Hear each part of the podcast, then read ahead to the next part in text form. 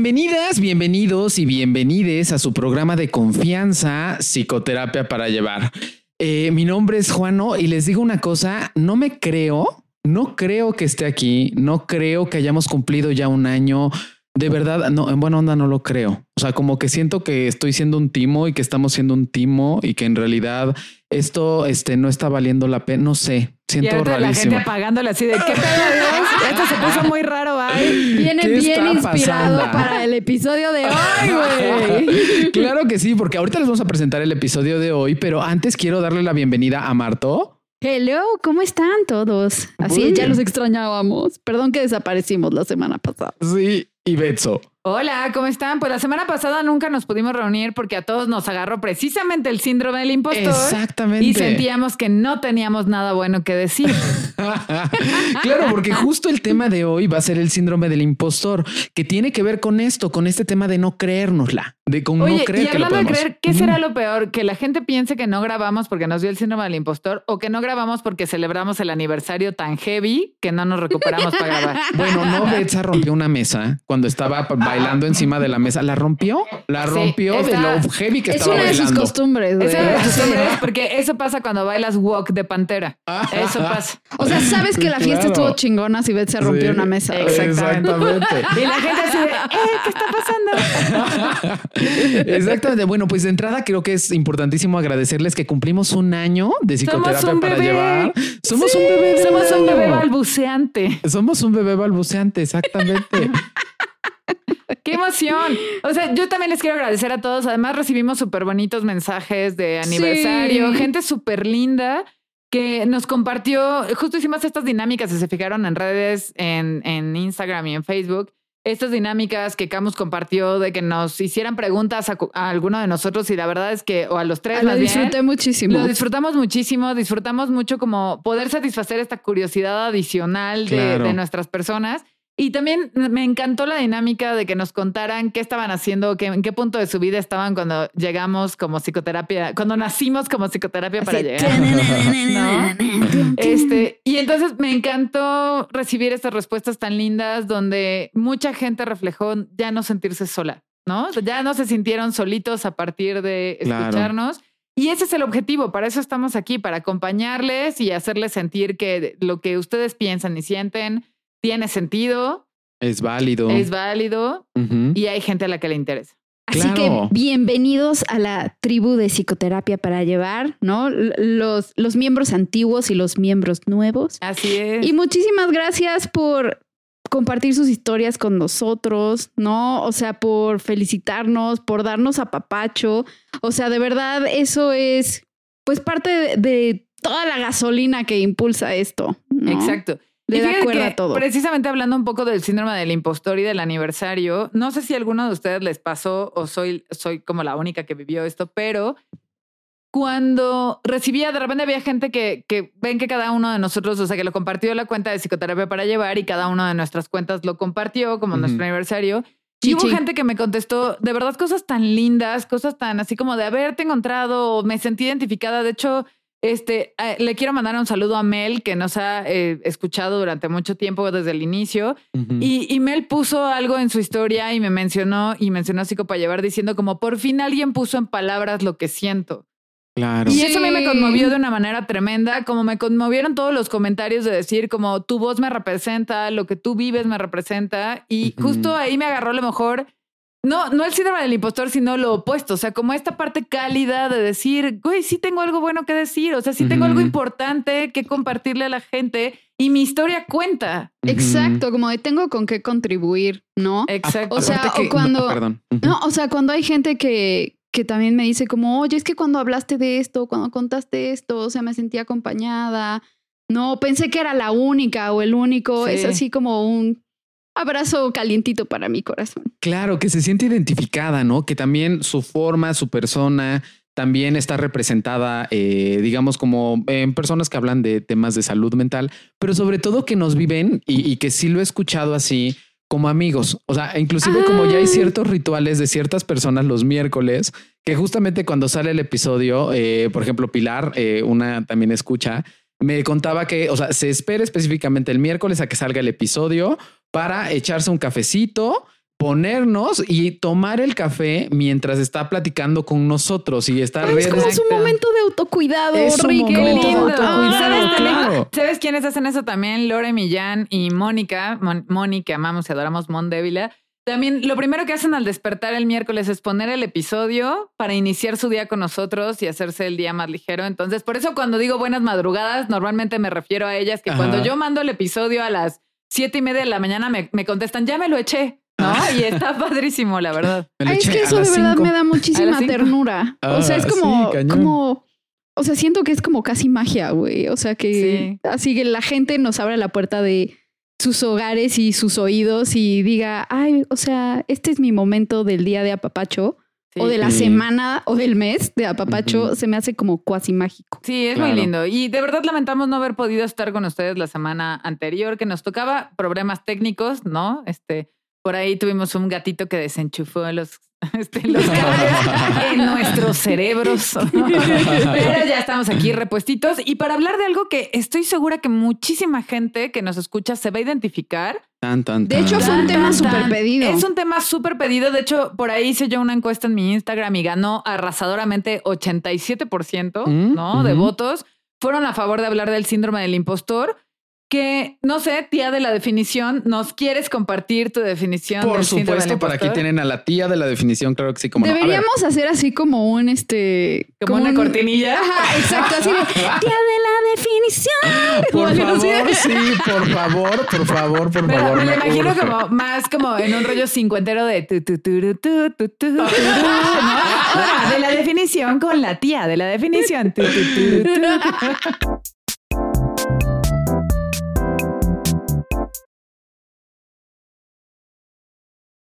Bienvenidos, sobrinos. No, oigan, pero a ver, es que quiero hacer una gran aclaración en esto, ¿no? Porque él, eh, digamos, muchos de los temas, si no es que todos de los temas de los que hemos platicado, tienen una definición clínica. Y este, si no me equivoco, es el primer tema del que vamos a hablar donde no hay como propiamente una definición. Si no está clasificado en un manual de diagnóstico. En un manual de diagnóstico, sin embargo, está descrito por diversos autores, ¿no? ¿Y sabes por qué, Juano? Antes de que entres a la definición, no está clasificado en un manual de diagnóstico porque más bien el síndrome del impostor es parte de la sintomatología de otros padecimientos, que ahorita vamos a hablar de los, de los orígenes, pero uno de ellos es la depresión, por ejemplo. Entonces, por ahí hablaremos de eso. Pero Temas de autoestima y demás, ¿no? Claro. Bueno, quiero decirles que justo eh, quien lo describe como tal es la doctora Pauline, eh, Pauline Rose Lanes y justamente ella lo define como el sentimiento de ser un fraude, de falsedad o falta de autenticidad ante los buenos resultados o éxito obtenido en distintas áreas. Este fenómeno se da en el ámbito laboral, profesional o académico. Y a ver, es como propiamente, como les decía, no es una patología, sino es la descripción de un síndrome, por llamarlo de alguna manera, que eh, evidencia como ciertos eh, otros rasgos, ¿no? En palabras llanas, en palabras sencillas, fáciles y de acentavo, pues es cuando no te la crees. O sea, cuando sientes que eres un fraude. Por eso decía eso en un principio. Es como la negación de las propias competencias o capacidades. Cuando te sientes una farsa. O sea, cuando de verdad sientes que estás timando a la otra persona. Y ojo, tienes toda la evidencia y toda la claridad de que tienes las capacidades, pero hay algo que no te la crees. El entorno te dice si las tienes. O sea, el entorno las valida. Tú tienes una credencial que la valida, pero tienes una sensación en el fondo de que estás timando y de que un día vas a ser descubierto. Exacto. fíjate, de que estás timando, de que un día vas a ser descubierto o de que un día que has tenido suerte y un día tus capacidades no te van a alcanzar. O se te va a caer el teatrito. Se te va a caer el teatrito.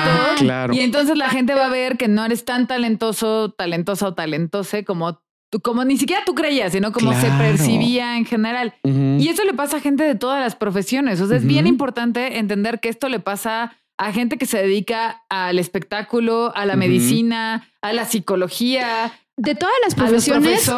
Y de todos los niveles de éxito. Sí, exactamente. ¿No? Sí, o, sea, no necesitas ser Britney Spears, que ahorita hablaremos de Britney Spears, pero no necesitas, es que ando en un modo free Britney, de no manchen. siempre es un buen momento para hablar de Britney Spears. Siempre es un, siempre. Siempre es un momento para hablar de Britney Spears. Y, o sea, no importa si eres Britney Spears o eres el profe de ciencias de la secundaria de la colonia, no importa, te puede atacar el síndrome del impostor. Y si hay un tema y, una como particularidad que tiene que ver con la inteligencia. O sea, este éxito, pero sí hay una orientación particular a la inteligencia o a la resolución de problemas. Porque, y, esto es bien interesante, pero le pasa más comúnmente, y este es un tema también de patriarcado, señores y señores, a mujeres que a hombres. Sí, claro, claro, Porque la cultura nos ha hecho creer que no somos competentes, sino que las mujeres que tienen puestos de éxito, de poder, es porque alguien las colocó ahí. Sí, ¿no? porque quién sabe qué han hecho para llegar ahí. Claro, porque alguien les hizo el favor o porque son las hijas de alguien. El otro día alguien me comentaba sobre.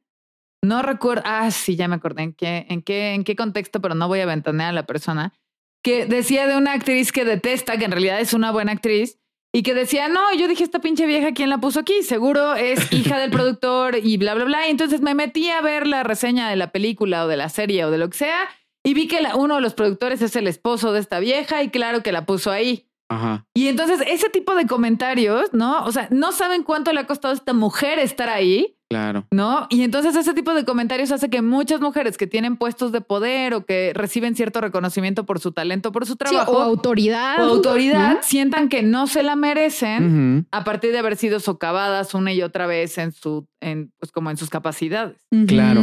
Fíjate, es bien interesante porque lo que caracteriza el síndrome del impostor es que hay una externalización de los éxitos y una internalización de los fracasos. O sea, lo que pasa particularmente es que si me fue bien, Seguro es porque los que están aquí alrededor, o sea, no, tienen expectativas muy bajitas. Están medio despistados. ¿no? Están medio despistados, se dejan apantallar muy rápido. O también tuve mucha suerte. O sea, lo que me pasó fue un golpe de suerte o 45 golpes de suerte, pero en realidad, o sea, yo la verdad es que no estoy tan chido.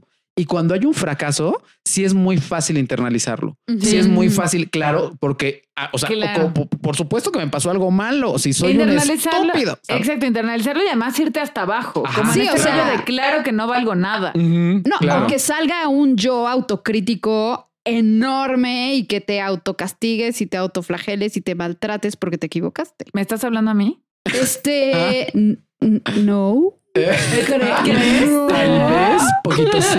Sí, claro, claro. Porque, a ver, hemos tocado un poco como en los otros episodios esta necesidad como de perfección o de cumplir expectativas, ¿no?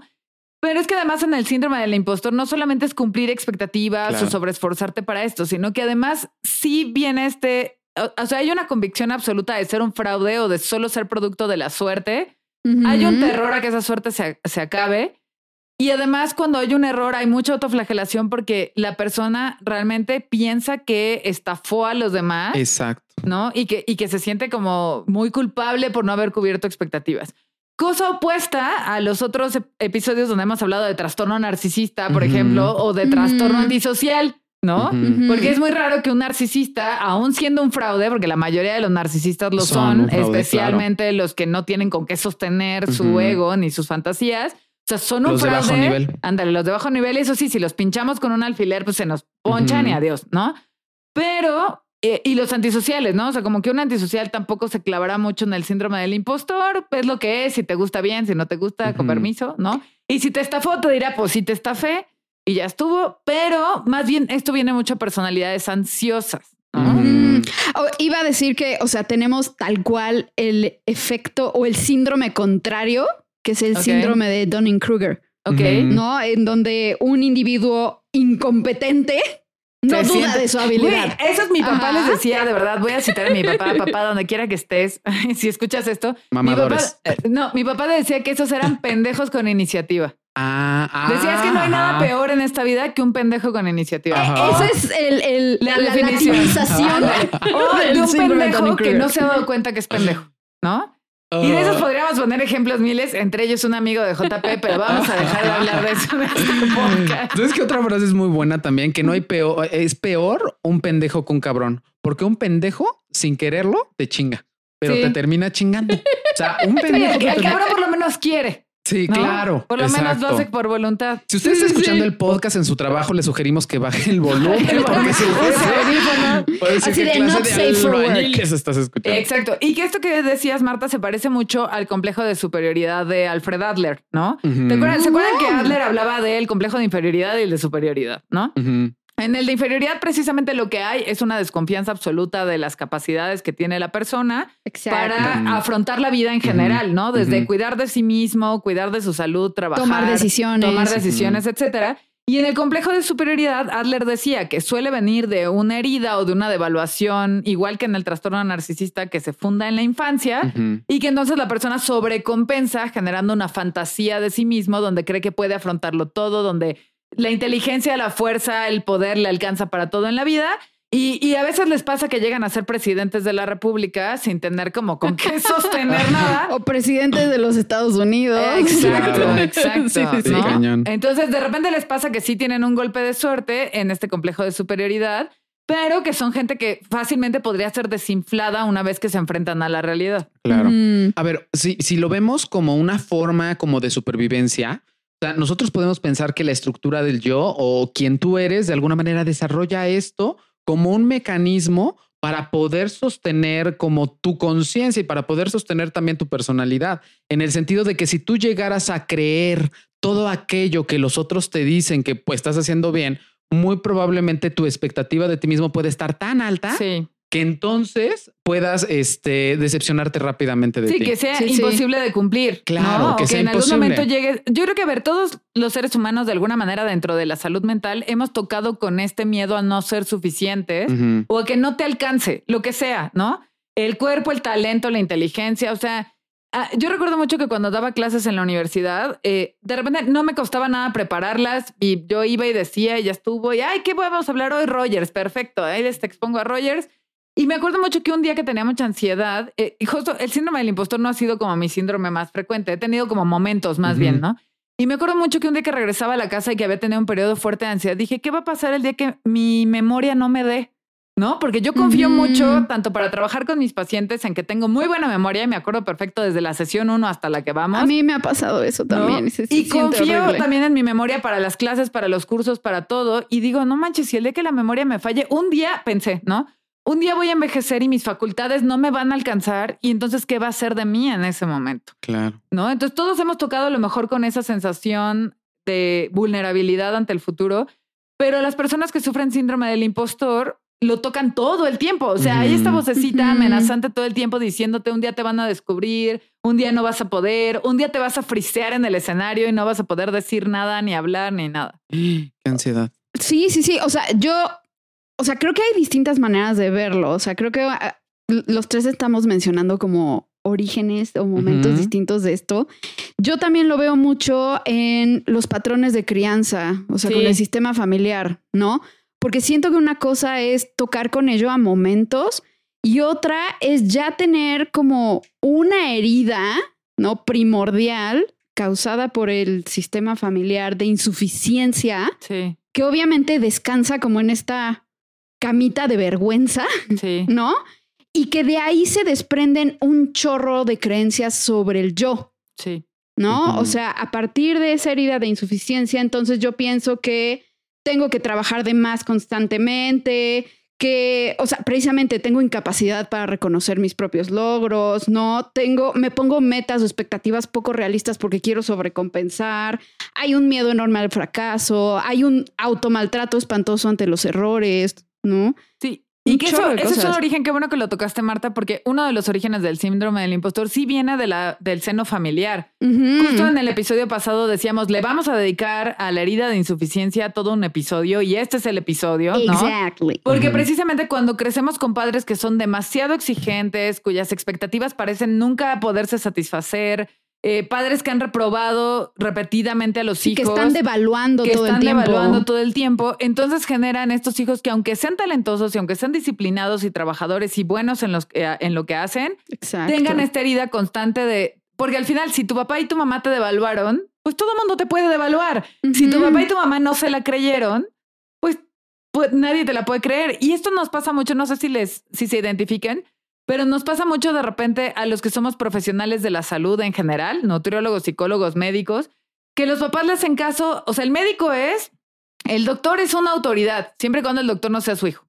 Ah, sí, ¿no? porque si es su hijo, por supuesto, no deja de ser Pepito el baboso, ¿no? Y entonces no le hacen caso. Y entonces el nutriólogo puede ser señor autoridad y tener lista de espera para que la gente vaya a nutrición con él. Pero ahí anda el hijo diciéndole, mamá, por favor, come esto. Y la mamá, ¿de tú qué vas a saber? ¿no? De mí no vas a estar hablando. De mí no vas a estar hablando. Y nos pasa a los terapeutas también, ¿no? Que de repente cuando devolvemos a nuestro sistema familiar algo como de, oye, esta interacción o me parece que tu modo es agresivo, es como tú, ¿qué sabes? Tú ni sabes nada, ¿no? claro. Ok, oh, pues no sé nada, pues. Sí, sí, sí, sí, sí. O sea, también, bueno, ahorita mencionabas este tipo de, de papás. Yo también pienso e- en otro estilo de padres que es los que han como sembrado esta idea en sus hijos de que su valía reside en los éxitos profesionales. Sí. ¿no? Como de, a ver, o sea, aquí no es importante ni los amigos, ni el novio, ni nada. O sea, aquí, o sea, tu éxito se mide con la parte profesional y quién eres en la vida Y y cuánto dinero ganas, sí. y cuánto bla, bla, bla. Y cuánta Creo gente te conoce también de repente, Ajá. cuánta gente te y tu conoce. reputación, claro, sí. ¿no? Claro. O sea, ese tipo de papás también. Sí, justo creo que si lo podemos ver desde la teoría de las cinco heridas primarias, podríamos ver justo la herida de rechazo y la de humillación. En el Mm. conjunto de eh, rechazo y humillación, rechazo tiene que ver con esto, con no tener características o no sentirse con características suficientes para ser elegido. Sí. Entonces, con, aunque, to- aunque afuera el entorno me esté reportando que estoy siendo elegido, es muy difícil sentirme elegido. Y la de humillación que tiene que ver con vergüenza. Cuando constantemente siento que lo que estoy haciendo es inadecuado, no viene al caso, combinamos estas dos y nos dan como todo el caldo de cultivo perfecto para el síndrome del impostor, donde justo también en el síndrome del impostor hay una sensación de vergüenza. Cuando el otro reconoce mis fracasos, reconoce mis éxitos, la sensación de que de insuficiencia es mayor. Sí. Ajá. Porque es, no, es que de verdad esta persona está siendo tan timada. O sea, Sí, porque porque no es te tu ansiedad, porque es como esta Claro. persona está reconociendo algo que no está ahí, ese es, Ajá. la- ese es el pensamiento, eleva la ansiedad y por ende se eleva esta Claro. sensación de fragilidad y de vulnerabilidad. Y cuando, de, y cuando me descubra y cuando descubra mi ineptitud y descubra mi incapacidad o descubra lo que yo crea que descubra, Sí, ¿qué voy a entonces, hacer? ¿qué voy a hacer? Entonces, Sí. en y me realidad- va a abandonar, ¿no? exacto, o me va Sí. a rechazar. Me va a rechazar, No, me en va a abandonar. Sí. En el caso de, de las heridas es como mucho un tema de rechazo porque es un tema de elegibilidad, sí. es un tema de sentirse no elegido. Ujú. Y o ojo- me va a avergonzar, ¿no? Exacto. Como que voy a, voy a caer otra vez en esta cama de, vergü- de vergüenza. Y hablando de los patrones de crianza, a veces esto no viene desde un discurso como tan, tan directo, ¿no? Mm. A veces viene de un discurso como nosotros sabemos que tú eres tan bueno, que tú eres tan inteligente, que tú vas a hacer el todo en la vida y entonces, pero es el sabemos, ¿no? Sí. Por lo tanto, las expectativas están ahí, que no Sí. es lo mismo que está bien ser quien eres. Sí, Si no como logra sabemos- lo que puedas, dude. Logra lo que puedas y lo que logres está bien y lo que hagas está bien. No, es sabemos que tú puedes hacer todo esto. Y entonces la expectativa se hace tan alta y entonces la sensación de insuficiencia se hace proporcionalmente alta también. Exacto. ¿Sabes de dónde viene también de padres, o sea, de familias donde los padres han sido muy exitosos? ¿no? Ajá. Donde los padres son un Ah. referente de muchísimo talento. Le pasa mucho a los hijos de actores o actrices, hijos de músicos, hijos de De médicos. investigadores. Claro. investigadores, ¿no? Donde Sí. dices, imagínate llenar los zapatos de Marie Curie, Claro. ¿no? Imagínate ser hija de Marie Curie, entonces tener que llenar los zapatos de tu mamá, la primera mujer científica y que descubrió la radiación, ¿no? Con dos premios Nobel. Con dos premios Nobel. O sea, o eh, sí, o sea, o en una a lo mejor de estas familias donde tradicionalmente todos son médicos y entonces el papá es el cardiólogo referente nacional, presidente de la Asociación Nacional de Cardiología. Y entonces el hijo cardiólogo dice, nunca, o sea, hay que llenar unos zapatos demasiado grandes. Y aunque sean los sucesores legítimos, digamos, en el sentido del talento, ¿no? Que sí, las hijas de Marie Curie también ganaron su premio Nobel, ¿no? Después. sí, sí, sí. Porque Una continuaron ellas, el creo. trabajo, las dos trabajaron ¿Las dos? juntas y el Ah. esposo de la primera. O sea, los tres trabajaron para el premio Nobel. Y entonces, eh, aún cuando ganas tu propio premio Nobel, pues no eres Claro. Marie Curie, ¿no? O sea, aún cuando seas suficientemente bueno, no eres tan, tan bueno como para ser tu papá o tu mamá. Claro. Y eso también, o cuando hay un hermano, eh, también que es o un hermano exitosísimo dentro del sistema familiar y entonces el otro vive siempre a la sombra, ¿no? Eh, una vez un paciente que tenía un hermano, eran dos hermanos varones, ¿no? Y el hermano más grande era una estrella, ¿no? Era el deportista, el sociable, el de de las chicas morían por él, los papás lo amaban, el chistoso, el gracioso. Y el otro era co- lo contrario, ¿no? Él decía, yo soy el feo, el malo en la escuela, el malo en los deportes, nunca he tenido novia y tengo 24 años, esto y esto. Y me decía, es que es muy difícil crecer a la sombra de alguien más, ¿no? Eh, Pienso así como en Thor y Loki. Ándale, un poco, pero Loki tiene un charm increíble. Loki sería la estrella. Ah, no, Eh. pero, o, o sea, obviamente, pero eso lo vemos los de afuera. Loki se siente así Ah, con claro, Thor. porque son estos Sí. hijos desplazados. Ajá. O peor aún, y esto no lo, o sea, esto también viene mucho a colación con la terapia familiar, cuando uno de los hijos muere y entonces se idealiza y ninguno de los otros hijos puede ser tan bueno como el que se murió. Exacto. No hay ninguno tan bueno como el muerto. Exacto. porque uno, si quiere llegar a ser perfecto, hay que morir. Tengo, tengo, tengo una experiencia justo con uno, un amigo, un psicoterapeuta exitosísimo que em, me contaba justo recientemente esta semana que él, o sea, cuando de repente en las conferencias que da, en las ponencias o a la distancia del tiempo le han dicho personas, me cambió la vida cuando escuché esto o aquello de ti, me decía, te juro que digo, neta, o sea, te juro, y, estamos hablando de una persona que es exitosísima en, o sea, en muchos sentidos. Y hablando un poquito de su historia, él me contaba que, bueno, viene de una familia donde justo su padre iba a ser presidente de la República de este país. Entonces, imagínate que en alguna comida, alguna vez, pues él de repente así como para amenizar un poco la comida familiar, de repente el papá no estaba, hace una dinámica así como para platicar, para abrirse y hablar un poquito de emociones y demás.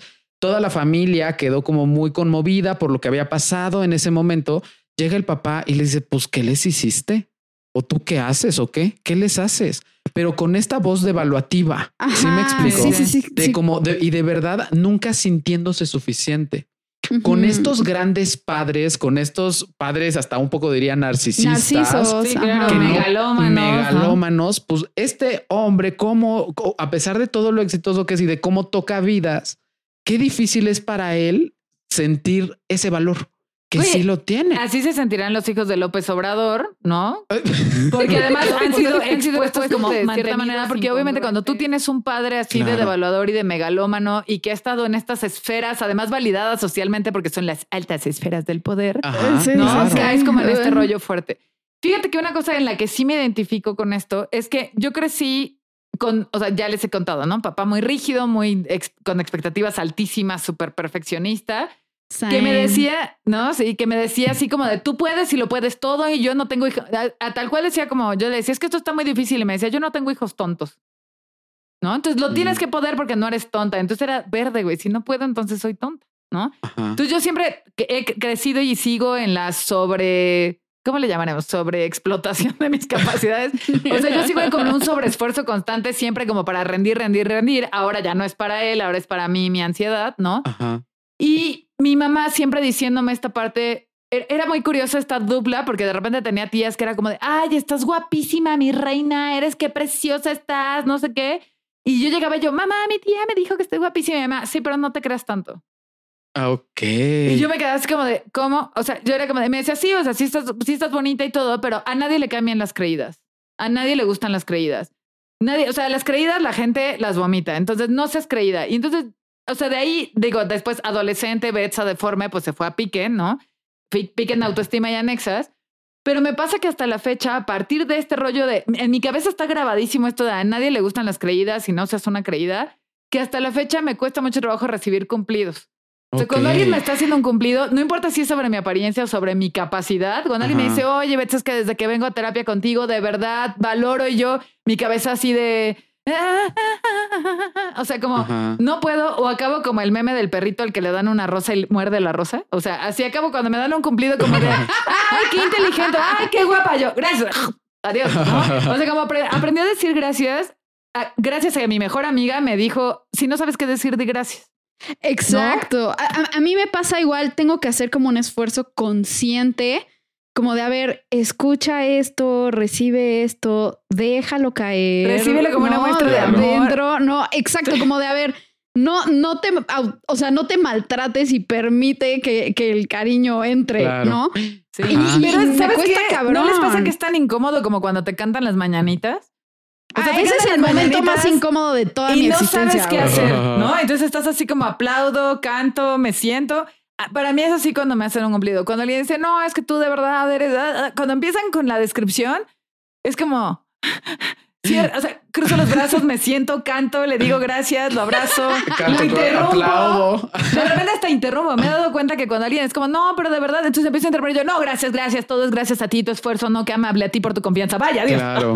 sí, pero fíjate que viene como de un lugar amenazante también. A mí me, ahorita, ahorita me está cayendo un 20 muy cabrón de algo que digo siempre cuando me hablan del episodio de psicoterapia para llevar, cuando me hablan de mi trabajo como maestro o de un taller o de lo que sea. siempre pregunto con un dejo de incredulidad. Deja de ¿Cómo te gustó? de- ¿Te gustó? Sí, ¿Te has escuchado? sí, te oigo. Eso, ajá, como de, Así como "Ay, sí este- te gustó. Ajá, Sí, ajá, sí, sí. como de repente, hasta cuando traigo algo, ¿no? De repente, este, hace, ay, este, muchas gracias. Bueno, ¿sí te gustó? Así, pero Sí, como es cierto, con- no lo había notado. Sí, sí, de sí. caer un 20, cabrón. Y yo más bien siempre soy como de, no, pues gracias a ti. ¿No? Ajá. Así como, oye, me encantó el episodio, gracias por escucharnos. O sea, Ajá, siempre. Y la, gente que. Sí, justo, la gente que nos está escuchando y que me ha escrito para decirme cosas lindas de psicoterapia para Ajá. llevar, va a leer el mensaje que le contesté y va a decir, sí, cierto. me dijo como, no, gracias a ti por O, escuchar. o- o no les pasa que siempre, o sea, por decir, ¿no? No sé, o sea, voy a dar un ejemplo muy tonto, ¿no? Que llego y Juan me dice así como de, Marta, este, ay, hoy te ves, este, muy guapa, ¿no? Ajá, Y yo así como de, ay, Juan, tú también, y tu, y tu playera está padrísima, ajá. ¿no? O sea, como que... Sí, como sobrecompensando. Ajá, el rollo. necesito Sí. como devolverlo, o sea, Ajá. en lugar de agarrar y decir, gracias, güey, o sea, gracias, ¿no? O sea, como de, ay, no, gracias, qué lindo, y tu playera, y tus zapatos, y, Ajá. este, y tu sonrisa, y tus dientes son hermosos, güey. Cuando, cuando un narcisista te contestaría, si tú le dices a un narcisista como, ay, qué guapa te ves, diría, claro, dime lo que no sepa. Ándale. ¿No? Como, o ya Ajá, sé. Claro. Te ves claro, guapísima, claro. ya sé. Así, Ajá. obvio. Obvio, I siempre. know, right? Ajá, sí, seguro. Sí, ya sé, también. ¿no? Y yo soy así como, te ves guapísima, gracias, tú también, el negro te queda increíble. Sí, hago eso que dice Marta también. Sí, cañón. Totalmente. Entonces, Qué la vergüenza, hay que próxima el vez, episodio, ya no quiero hablar. la próxima vez que reciban un cumplido, dejen que caiga dentro de su corazoncito y solo digan gracias. Ajá, o sea, como justo esto, aprendan a decir gracias, pero también aprendan a dejar caer el cariño en su corazón. Es, Hay es veces, difícil. hay, hay veces, por ejemplo, que la persona con este, pues no diría perfil, pero que vive, vive con esto, Con este síndrome. con este síndrome, eh, es el gran hombre o la gran mujer detrás del gran hombre o la gran mujer. Sí. Porque a veces cuando se vive con el síndrome del impostor se tienen todas las capacidades para tomar, por ejemplo, un puesto laboral importante, pero O de liderazgo. o de liderazgo importante, pero como en esta incapacidad de sentirse suficientes, se echa para atrás y manda o a lo mejor deja que alguien Sí, se ponga como tú enfrente. brilla, órale, tú corre, tú, Tú sé el centro de todo. Ándale, sí, pero desde este lugar inseguro y ansioso, ¿no? O sea, Sí. como desde este lugar. Sí, como de, "No me vean a "Yo mí, a mí no me vean". Ajá, exacto. No, no, no, mejor vayan con este fulano. Fulano seguro sabe más. Me explico. Sí. Entonces también, eh, va- vamos, aunque, aunque lo decimos o lo, lo nombramos como en estas pequeñas características, si puede limitar muy cañón el desempeño eh, o el desarrollo laboral o profesional Claro. o personal de una persona, Claro, por redundante. personal de una persona, Sí. efectivamente. Pero además también eh, otros de los orígenes que no hemos tocado ya es esta parte un poquito más clínica, que las personas que tienen trastornos de ansiedad suelen tener estas ideas. Recordemos que tanto en la ansiedad como en la depresión hay pensamientos intrusivos Claro. y que estos pensamientos intrusivos suelen ser saboteadores. Y de los pensamientos intrusivos saboteadores más frecuentes están esta idea de eres un fraude, te van a descubrir, no eres tan chingón como crees. Me pasa mucho cuando trabajo con pacientes con, con episodios depresivos fuertes que me dicen es que vienen estas ideas chafas de que en realidad no soy tan buen fotógrafo, no soy tan buen chef, o que en realidad no, no, ¿para qué me ascendieron si no sé ni qué estoy haciendo en mi trabajo, no? Eh, o, o cosas O así. yo tengo como- la culpa de todo lo que sale mal. Sí, o si ¿no? sale mal va a ser mi culpa y ahí sí todo va a colapsar y, o sea, esto, ¿no? Porque Claro. estas ideas ansiosas y depresivas o estas ideas intrusivas son muy comunes en la ansiedad y en la depresión porque la persona está pasando por una crisis de autovaloración también, donde percibe el mundo y la realidad como muy amenazante, incluida su profesión, sus relaciones, etcétera. Ujú. Claro, completo. Y fíjate, esto creo que nos puede dar eh, como cabida o, eh, o apertura hablar de esta insatisfacción crónica, porque entonces se vuelve este ciclo donde yo podría hacer cierta cosa, pero como no soy suficiente o vivo con esta sensación de insuficiencia, no lo hago, pero me siento frustrado por no hacerlo. Y eso nos puede ir llevando poco a poco a experiencias depresivas, Sí, a experiencias donde de verdad esta frustración crónica y constante hace que Sí, que me lleva a la procrastinación también crónica Claro. y entonces ya no hago nada y no alcanzo ninguna meta y entonces me deprimo. Y Y Ajá. en teoría, o bueno, más bien en teoría y en la práctica, te puede llevar al suicidio. Porque cuando la persona ya está absolutamente convencida de que no vale nada, de que no tiene nada que aportar, de que no... ¿Se han dado cuenta que hay esta idea en la depresión muy frecuente de ¿y qué tal que me muero y a nadie le va a importar? ¿No? Y seguramente si me muero no voy a afectar la vida de nadie, a nadie le va a importar, solo dejaré de existir.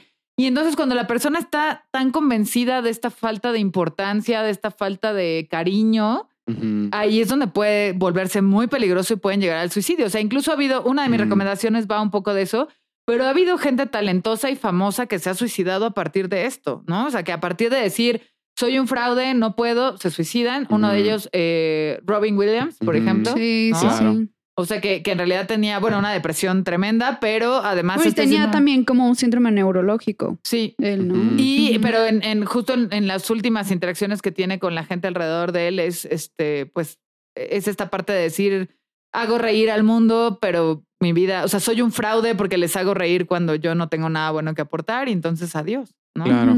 Y lo mismo le pasó a Chester Benningham de Linkin Park. Ajá, de Linkin Park.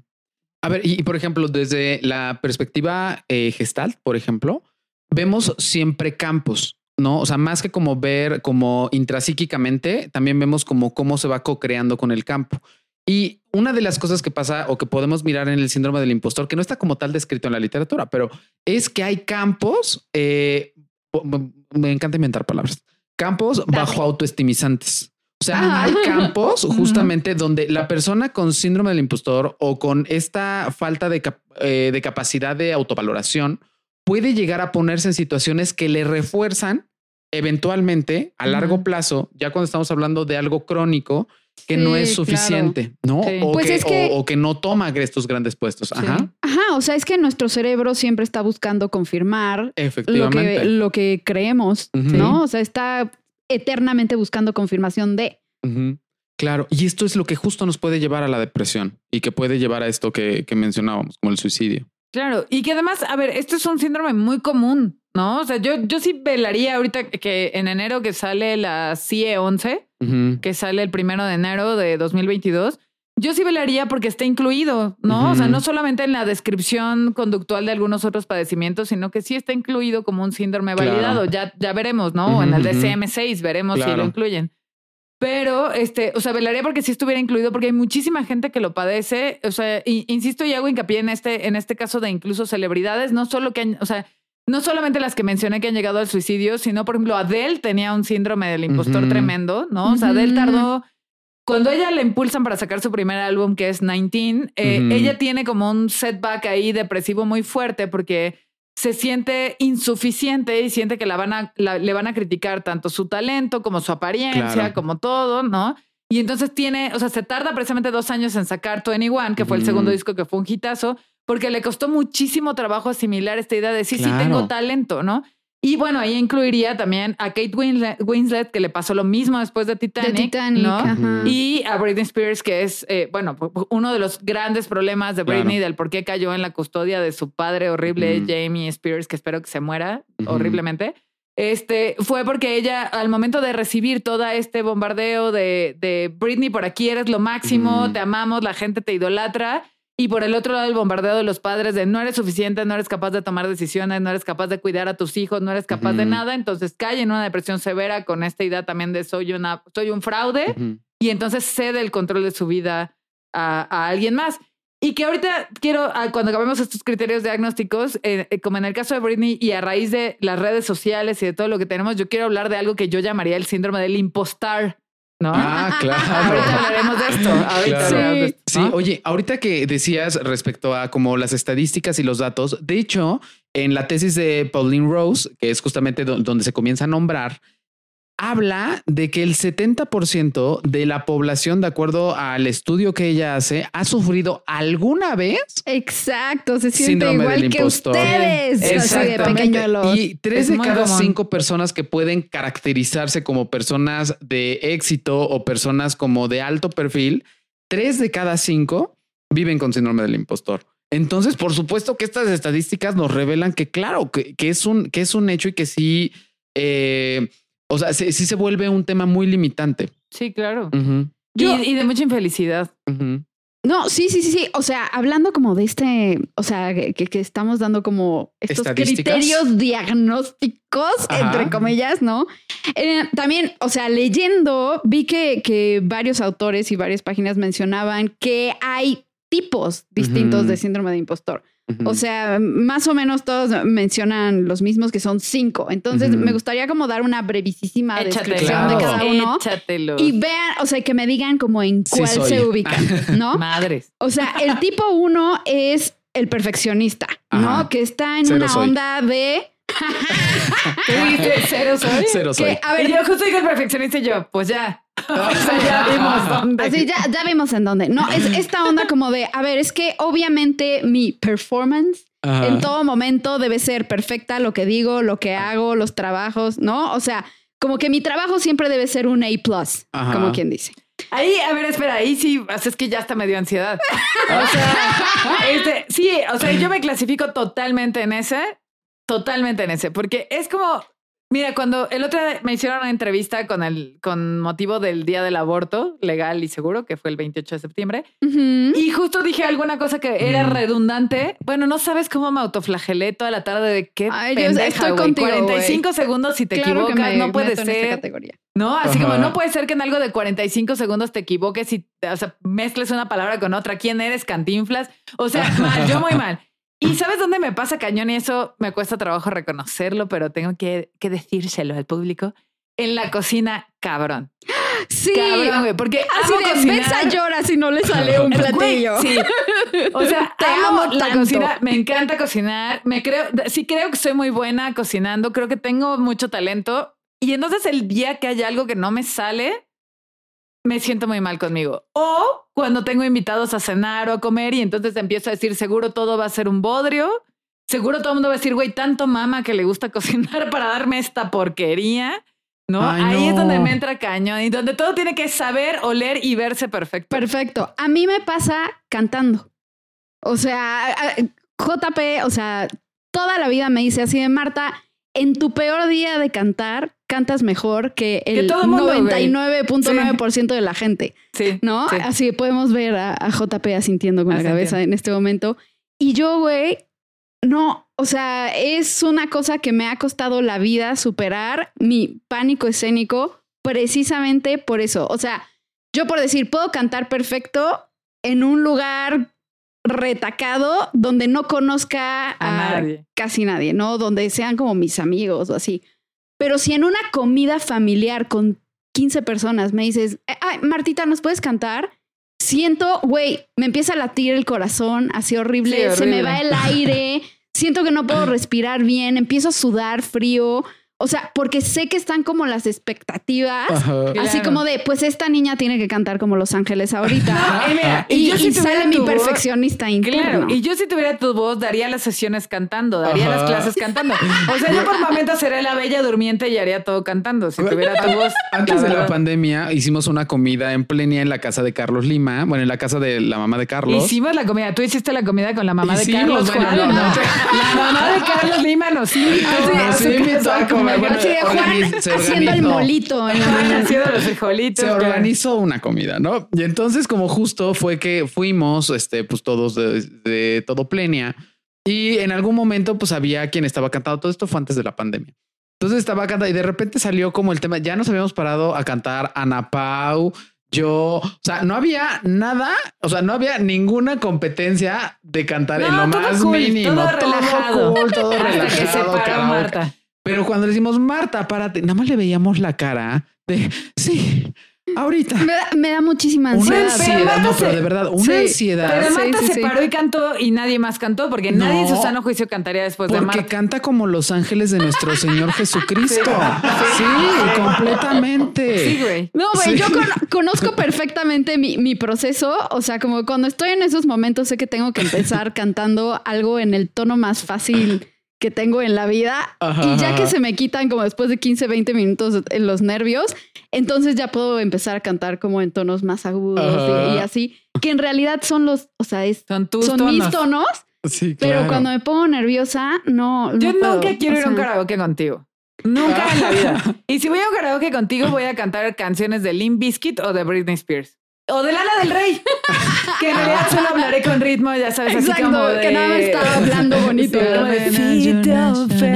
now. Así. Algo así para, para Ay, no los amo mucho. Ya a sé. Ver, bueno, tipo dos. Pasamos al segundo tipo, porque si no... El segundo tipo es el experto, ¿no? Que justo tiene esta creencia de, a ver, si realmente fuera listo o competente, ya sabría todo lo que necesito saber para hacer esto. Que esto me salga bien. Ese super JP ya está asintiendo cañón. Sí, sí, sí. A, mí, yo con ese me identifico en los temas de trabajo. O sea, como que veo a mi alrededor y digo como, güey, ¿por qué todo el mundo sabe? O sea, obviamente todo el mundo parece que sabe perfectamente qué está haciendo y que ya tiene el conocimiento y las herramientas y todo para hacer las cosas. Y yo no, soy una así, soy una grandísima imbécil. Güey. o sea, a mí e, e, ese ese tipo de síndrome de impostor me sale con los temas de trabajo. A, mí, ese no, la neta. A mí me sale, perdón, en las comidas, cuando de repente, o sea, yo puedo estar con la cuchara de mole en la boca y de, pero de repente comienzan a hablar de psicología o de temas de emociones o temas así relacionales. Me da una ansiedad porque me van a preguntar y yo tengo que decir una respuesta que suene efectiva, que suene razonable ya no disfruto mi mole. Sí, sí, pero mi mole deja de ser disfrutable ese, ese tipo no es mi, mi tipo de, de, síndrome del impostor, porque a mí ahí me sale mi lado antisocial. Entonces, si yo estoy en la comida con la cuchara de mole y alguien me dice como de, oye, ¿y tú qué piensas de esto? Bla, bla, es como, güey, estoy comiendo, hablamos de eso después. Ajá. O sea, como, no es momento para hablar de eso al rato. Ajá. Un día, con más ganas. O sea, ahí me sale como mi lado antisocial, como decir, qué huevo explicarte esto ahorita. O, o sea, bueno, ahí no, porque o sea, sí es un área en la que he puesto mucho hincapié, ¿sabes? O sea, como mucho esfuerzo en, en, leer, en estudiar, en actualizarme, en todo. Entonces ahí me siento un poquito más confiado. A mí, ¿sabes qué? O sea, en el, el ejemplo de Juan, o sea, yo siento que en mí no aplica. Siento que si estoy en una comida o así y si me piden una opinión, como que no me causa tanto tema.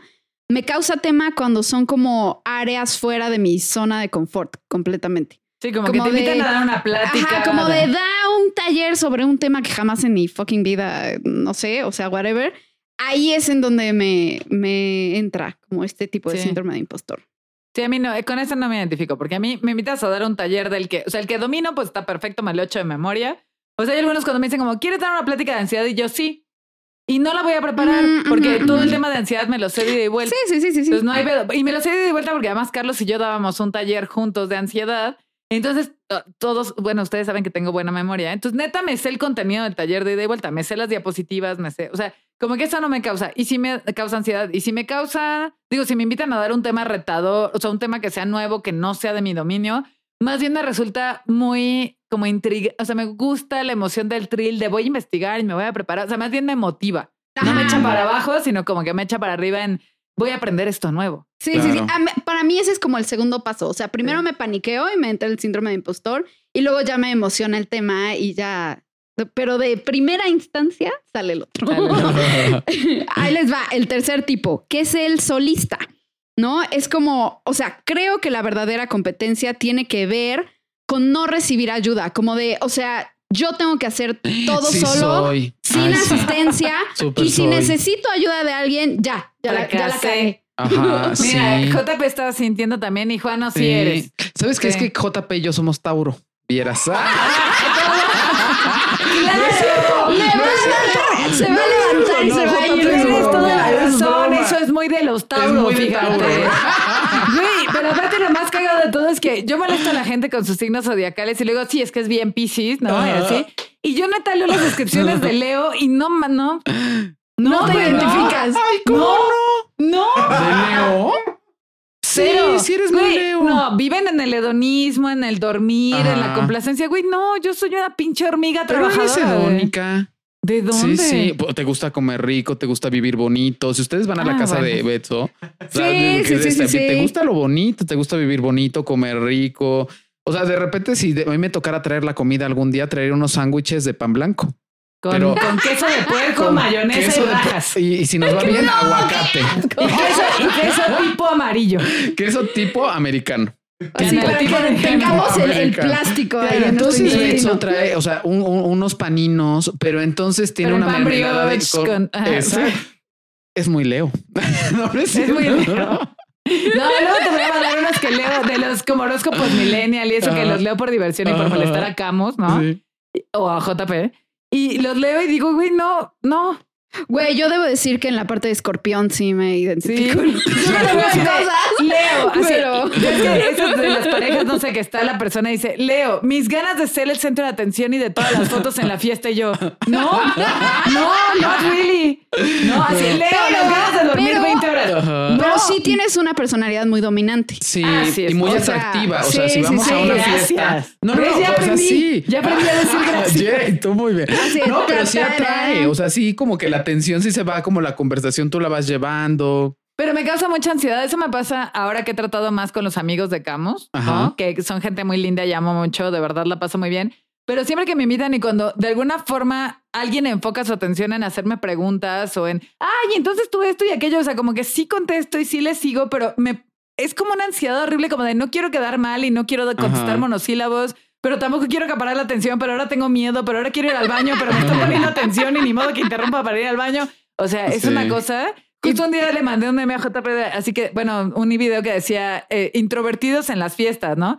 Y es un güey que está entrando al baño sonriendo, así como de, ah, cierra la puerta del baño y se como que se recarga en el lavabo a respirar profundo y la sale otra vez de, ah, así soy yo. Esa soy yo en las fiestas. Esto ya es psicoterapia para llevar astrológico. Astrológico. Hay que poner una entrada astrológica aquí. A mí del escorpio me gusta que, o sea, está constantemente en contacto con su lado oscuro. O como que con su sombra. O sea, eh, disclaimer, no creo en la astrología, pero de mi signo, si algo me gusta, es eso. Es eso. Y que además es chistoso porque las dos personas escorpión que conozco son Mónica y tú. Y las dos tienen justo esta parte como muy de ocultismo y misterioso y como la parte de la destrucción y el caos y la venganza. Mónica, por eso es mi perfect match. O sea, por eso es mi mejor amiga en la vida porque yo soy muy pasional. O sea, por a mí si alguien me hace algo, soy muy pasional y en ese momento lo quiero matar, pero luego se me olvida.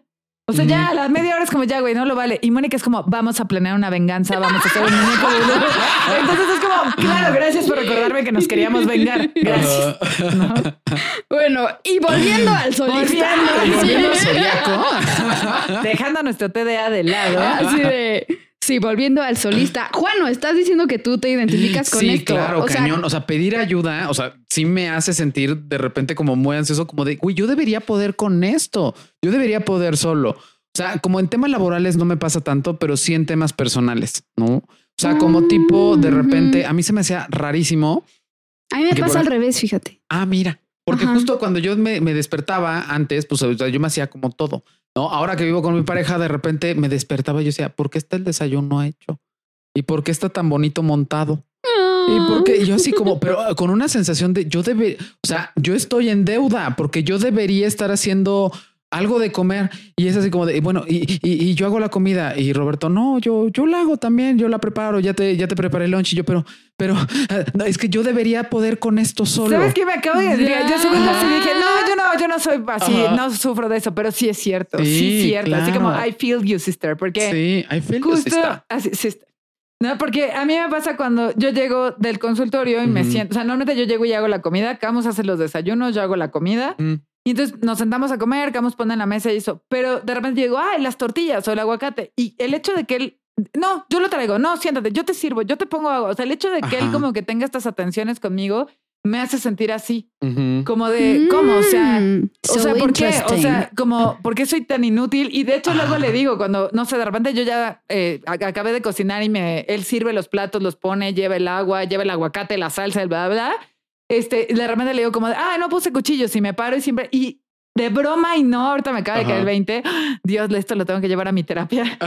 siempre le digo, perdóname por ser tan inútil. Y le digo, perdóname por ser tan inútil, se me olvidó el cuchillo. O de repente yo, ah, no le puse azúcar al café, perdóname por ser tan inútil. Y en realidad, obviamente yo sé que no es inútil, pero viví tantos años sola y fui tan autosuficiente sola que ahora me resulta un poco extraño, sentirme eh, como recipiente de atención de alguien más y de cuidado y de no tengo yo que ocuparme de todo. Es muy extraño. Que alguien te atienda. Ah, es, rarísimo. ¿Por qué me ves así de horrible? o sea, a mí me, pasa un poco al revés. O sea, como que en, en, la onda personal o emocional, creo que sí, o sea, como que de unos años para acá, como he estado trabajando con esta cuestión de autocompasión y mi perfeccionismo y así, o sea, como que cada vez normalizo más la onda de, pues sí, o sea, a veces nos sentimos mal y a veces estamos, o sea, como en el downside y necesitas de tu gente y de tu tribu y de tus amigos y está bien que te apoyen y que no como como nadie, o sea, nadie puede con esta vida solo, no, ¿no? O sea, hablando de, de emociones. Y, o sea, cuando sí me ataca este tipo de síndrome de impostor, es más cuando tiene que ver con cosas profesionales ah. o cuando tiene que ver con cosas ah, de, la vida cotidiana que deberían ser como muy fáciles, estilo cosas con el banco, los impuestos. Este. No sé, a ver, no. No, o sea, ni el banco ni los impuestos son fáciles. No sé de qué hablas. o sea, como, cosas muy mundanas que, o sea, los seguros de gastos médicos, bla, bla, bla, bla. Porque, o sea, yo ato eso muy cañón a mis, o sea, como al síndrome que tengo de Peter Pan un poco, ¿no? Que siempre, obviamente, o sea, yo tengo una parte como muy crítica de mi síndrome de Peter Pan. También ha, sido algo que se me ha señalado a lo largo de la vida muchas veces. Mm. Y entonces caigo en esta onda como de, sí, o sea, entonces claro que no puedo porque eso, o sea, porque y debería y soy una inmadura y no puedo ser adulto y no sé qué, o sea, como que lo amarro esas dos cosas así como... Sí. Entonces, este, me resulta como muy pesado. Eh, pero es con lo profesional y como con el tema como de adulto. Ajá. sí, sí, sí, sí, sí. Sí, me pregunto cuánta gente que nos escucha se siente así con este, o sea, a lo mejor adultos jóvenes, ¿no? Cuando ven todos estos memes de ya me cansé de ser adulto o este tipo de cosas, pues mucha gente debe sentirse así en eso, ¿no? Como cuando se dan cuenta que hay que ser autosuficiente en un mundo que es muy amenazante para eso. Pero a ver, el SAT y los impuestos no son fáciles. o sea, si existe un dios o un demonio en la creación del universo, decidió que existiera, que existiera el SAT para atormentar. Sí, cañón. por decir todas estas, estas cosas así como de, sí, entonces yo invierto y le no sé qué, bla, bla. Yo me quedo así como de, soy una gran estúpida. Yo no puedo hacer eso. Compraré otra planta. Voy a invertir en una nueva planta. sí. Fíjate, hay, Una, hay una escena ahorita que estabas diciendo esto que recuerdo perfectamente personal, donde justo, ah, no me acuerdo si lo había contado alguna vez, donde estaba lloviendo dentro de mi casa. ¿Se los conté? No. no. Estaba lloviendo dentro de mi casa. Compré un departamento, o sea, como préstamo, lo que sea, bla y entonces, pues yo, o sea, fui a ver el departamento, pongan ustedes como en a principios de abril, donde todavía no llovía tanto, ¿no? Lo vi perfecto, buenísimo. Entré como tres veces al departamento antes de comprarlo, hasta que lo compré. Mayo, ese mayo, que hace como cuatro años no llovía tanto. Y ya en junio, o sea, ya me había mudado y así noche dos que me mudé comenzar la temporada de lluvias. Y nunca a Juan, ¿no? En su TDA se le ocurrió voltear a ver arriba voltear a ver el techo, porque aparte de todo estaba el departamento y estaba el espacio para hacer un roof garden. O sea, el de hasta arriba. El de hasta hasta arriba. Y entonces volteo y de repente veo unas goteras, pero o sea, o sea les juro que eran como 30 goteras en todo el departamento. O sea, Jumanji. O sea, así, Jumanji era ya mi casa. cuál va a ser la ilustración de este episodio. no, pero me acuerdo de esta escena, fue fuertísima. Música de jungla. Eso te siempre voy a insertar la música de Jumanji. Así cuando dijo Jumanji. Es que está caña, estaba caña. Yo de repente así, estaba moviendo como los muebles para que las goteras no cayeran. No me alcanzaban claramente las cubetas, ni las tinas, ni nada. Estaba solito en el departamento pero de repente sintiéndome tan vulnerable de que estaba lloviendo dentro de mi departamento, me acuerdo de la escena perfecto, cómo me hice huevito en mi cuarto, así abrazándome mis rodillas y me puse a llorar, así. Ah". Y aparte diciendo, es que está muy cabrón porque este nivel de invasión se siente bien, bien vulnerable, ¿no? O sea, sintiendo mucha, mucha, mucha angustia, pero al mismo tiempo sin, sin la capacidad de hablarle a nadie a nadie. Hablarle a una amiga, a un amigo, a mi mamá, a mi papá, decirles como de no, está lloviendo. Pero, pero ¿por qué no? O sea, ¿por qué no sentías que le podías hablar a alguien más? ¿Creías que te iban a juzgar eh, o a regañar? Por pendejo. Porque qué pendejo que no, volteé a ver y que no me fijé. Pero fíjate cómo antes como de buscar el apoyo, lo primero que emerge es la vergüenza. Exacto. Y eso pasa en el síndrome del impostor. Sí, o sea, con todas estas cosas, lo de tu cuarto, esto que estoy mencionando, o sea, el pensamiento es como de, güey, y qué pena hablar y preguntar, porque esto yo debería poderlo hacer solo. Exacto, el solista debería hacerlo solo. Exacto, exacto. Damn. Bien, pues pasamos al siguiente tipo que es... ¿Es el 4? es el 4. Ok. Es el superhombre o la supermujer, Ah, ¿no? sí Como de, a ver, si realmente fuera competente, tendría la capacidad de hacerlo todo. Sí. ¿No? O Sí sea, soy. podría ser soy. así de buena mamá, buena profesionista, buena hija, buena amiga, buen Ujú. whatever. ¿No? Y creo que, güey, quien no sufra de esto, neta, este, páseme de lo que se está tomando. Sí, porque claro. Sí, Sí, sí, claro. soy. Yo me siento súper identificada ahí porque Yo sí, igual. justo yo traigo interiorizado como el síndrome de Wonder Woman, ¿no?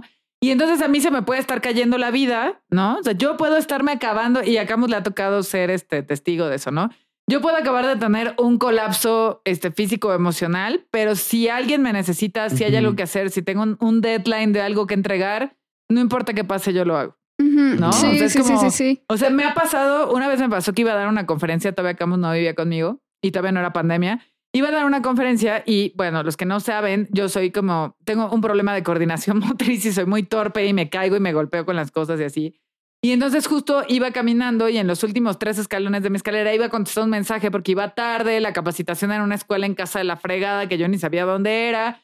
Estaba pidiéndole a un amigo que estaba ahí la ubicación y en eso me tropiezo, me caigo, o sea, me caigo de esos cuatro últimos escalones Ay, no. últimos escalones y me pego en la cabeza con bajando la escalera hay como una puerta de una bodeguita, ¿no? Ujú. Entonces me pegué así, así lo primero que vi fue que no se hubiera roto la puerta, dije, bueno, ya, bueno, mareada, madreada, me subí a la camioneta, llegué, di mi ponencia y esto y cuando regresé a mi casa ya dije, mierda, me duele mucho mi ceja y vi que tenía una bola como con un pequeño como Ay, cúmulo de sangrita, así que Sí, nada sí, más me sí. tuve que sobar y sobar. Porque es un rollo, no, o sea, esto nadie lo puede detener, no puedo llegar tarde, o sea, si me tengo que morir en el, en el intento no importa, pero Pues no, me muero. no puedo, pues me muero porque no voy a faltar a mi compromiso, no voy a llegar tarde. Y bueno, me ha pasado que a la semana de que me operaron de apendicitis fui a dar una conferencia a la que me invitaron, me ha pasado que en duelo he dado clases, me ha pasado que, o sea, eh, me ha- eso también tal vez es la buena, la- como el bright side de esto es que cuando he tenido rupturas, este, pues no importa porque es como de, ah, bueno, ya, este, tengo cosas que hacer, con permiso, tengo que poder con todo, ¿no? O alguien más me necesita, ¿no? Mi mamá me necesita, mis amigos me necesitan, este, tengo cosas que hacer, Plenia requiere esto, ¿no? Sí soy, cañón. Ay, yo, yo les hago una confesión. O sea, bueno, a veces me pasa en la cuestión profesional cuando me sobrepaso en mi agenda y entonces mi TDA empieza a ser de las suyas porque estoy muy estresada y ya saben, encima citas. Este, tengo mensajes así sin contestar de este paciente me escribió en la mañana y son las seis de la tarde. O sea, ahí me empieza la onda como de, güey, soy la peor psicoterapeuta, ¿no? Pero en el área en que más me pasa, o sea, o me siento co- como que no cubro expectativas, es en el, o sea, en la de la amistad. O sea, siento que, que muchas veces estoy como concentrada en otras 16 mil cosas y que no cultivo mis amistades como me gustaría cultivarlas. Y además, igual eso lo amarro como a esta voz de mis papás, eh, así en mi juventud, de es que eres súper egoísta, es que solo piensas en ti, es que no sé qué, bla, bla, bla. Entonces siempre traigo como esta onda de, güey, o sea, soy la peor amiga del mundo y a veces, o sea, y JP es testigo, o sea, que a veces me pasa que cuando recibo cariño de mis amigos o así, como que siento que me lo están diciendo por compromiso. Fíjate O que o que no me lo dicen realmente, o que nadie de mis amigos me puede querer realmente como dicen que me quieren, porque yo soy mala amiga. Fíjate que eso le pasa mucho a Mónica de ser porque son escorpio. Ah, vieras que sí. Vieras que sí. Vieras que sí. Mónica, Mónica tiene esto y pobre Mónica la voy a ventanear, pero sabe que la amo mucho. Te amamos, Moni. Sí, la amamos mucho, es una gran persona. Y justo tiene mucho esto de escribirme como, yo sé que no soy tan buena amiga, yo sé que si tú no me buscas o que yo no me hago presente, o yo sé que tú Yo eres la soy de la así, iniciativa. horrible, Y es como, no, o sea, no Además, soy la peor con todo. los mensajes de texto y así, güey. Entonces, eso contribuye a mi a tu paranoia. De hecho, Mónica siempre me, o sea, de repente estamos en el chisme de algo y me deja de contestar dos días y luego me escribe y me pone, este, perdón, juré que te había contestado, pero me acabo de dar cuenta que solo pensé la respuesta. Entonces, este, siempre, o sea, hubo un-. Hubo un día que justo me dijo como de, yo sé que no soy buena amiga y, que- y yo, ¿de qué hablas? Eres súper buena amiga, eres la mejor amiga del mundo. O sea, entiendo que tú no eres, o sea, si a mí lo que me corresponde para disfrutar de, tu amistad es yo tener la iniciativa de buscarte, de decirte, hay que vernos, hay que hacer, hay que nos que, pues lo hago con muchísimo gusto.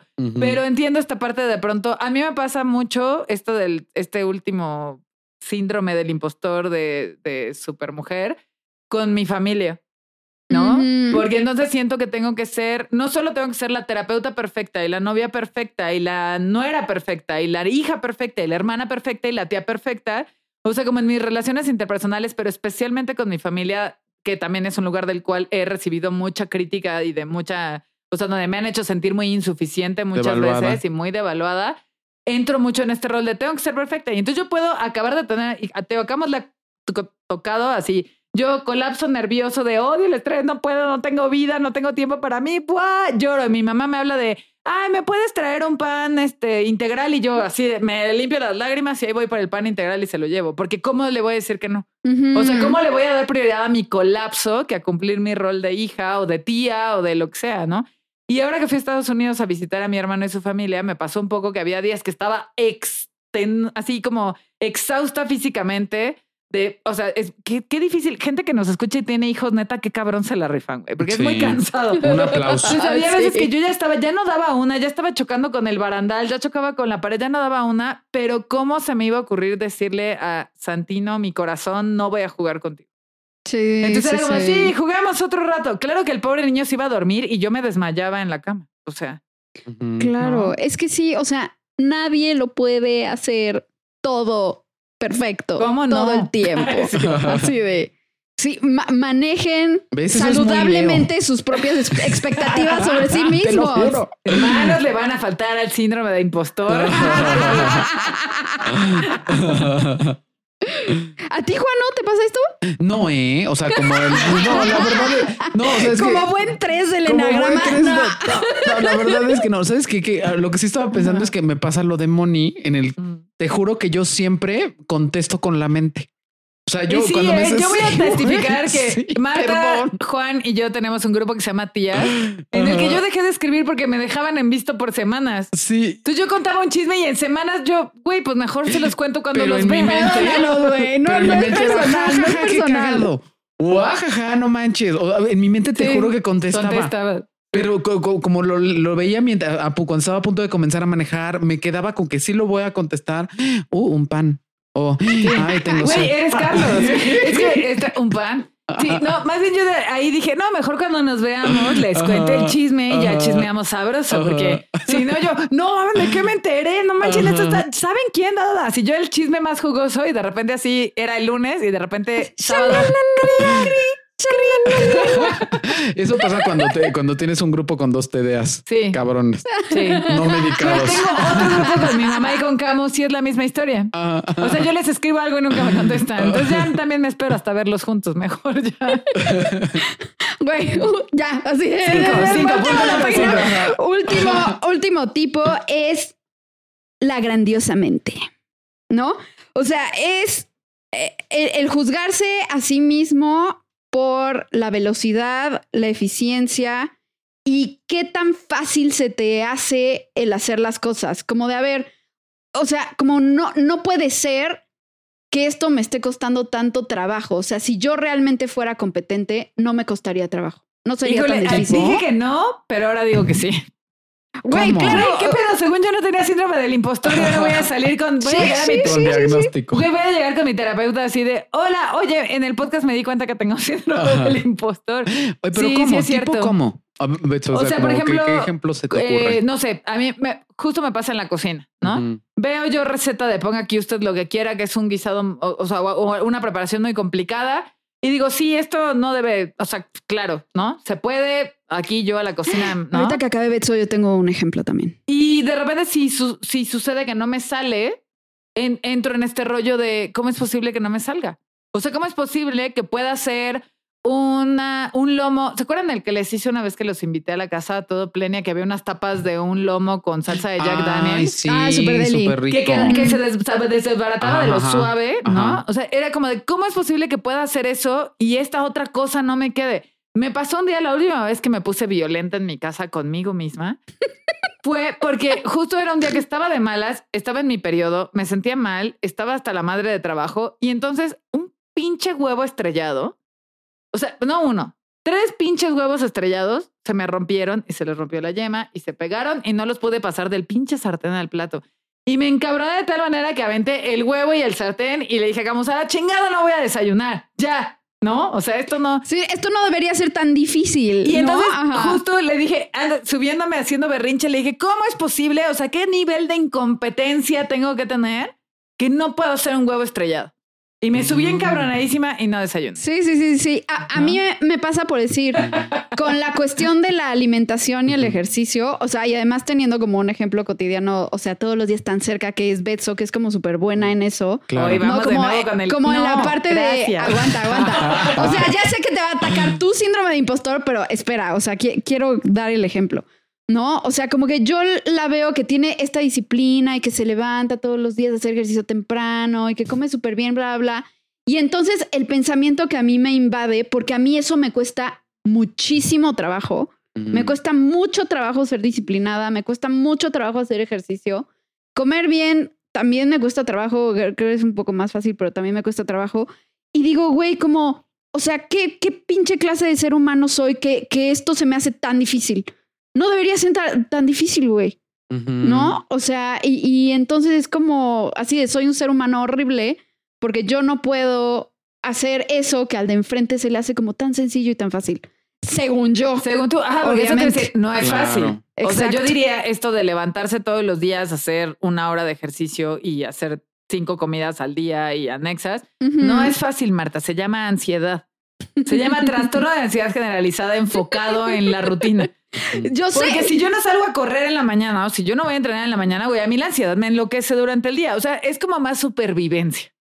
Pero pues ya sí es un hábito muy interiorizado, pero no es fácil. O sea, eso no quiere decir que sea fácil. Sí, no, no, entiendo perfecto. A mí no me, no sé, o sea, ahorita que lo pienso, esta última como que no, no, no descubro si me llega a atacar. Creo que en esas cosas tiendo a ser como más compasivo de, bueno, pues esto no está tan heavy. Hubo una vez cuando aprendí a manejar estándar, porque yo aprendí a manejar automático. Entonces, todo mal. Todo mal, todo mal, empecé mal porque justo... Todos sabemos que para empezar a manejar hay que aprender a manejar un microbús primero. ya que dominas el microbús... Ya todo lo demás se te hace fácil. Pero justo de repente me acuerdo perfecto que cuando me compré mi primer carro, pues fue un, un, Spark y, y, pues era estándar, ¿no? O sea, no había automático, no me lo podía comprar automático. Entonces de repente dije, es que esto, o sea, no puede ser que a la gente se le haga normal. Tan sencillo. Y, y, y, normal manejar un estándar. O sea, es una cosa. Si ustedes no manejan estándar, gente bonita que nos escucha, es toda una, esto es todo un ritual. Es una oda de la coordinación. Es una oda de la coordinación. Es metes una, o sea, metes una velocidad, pero entonces. espera, brincamos a otro tema. No, espérame, porque ahí voy a esto.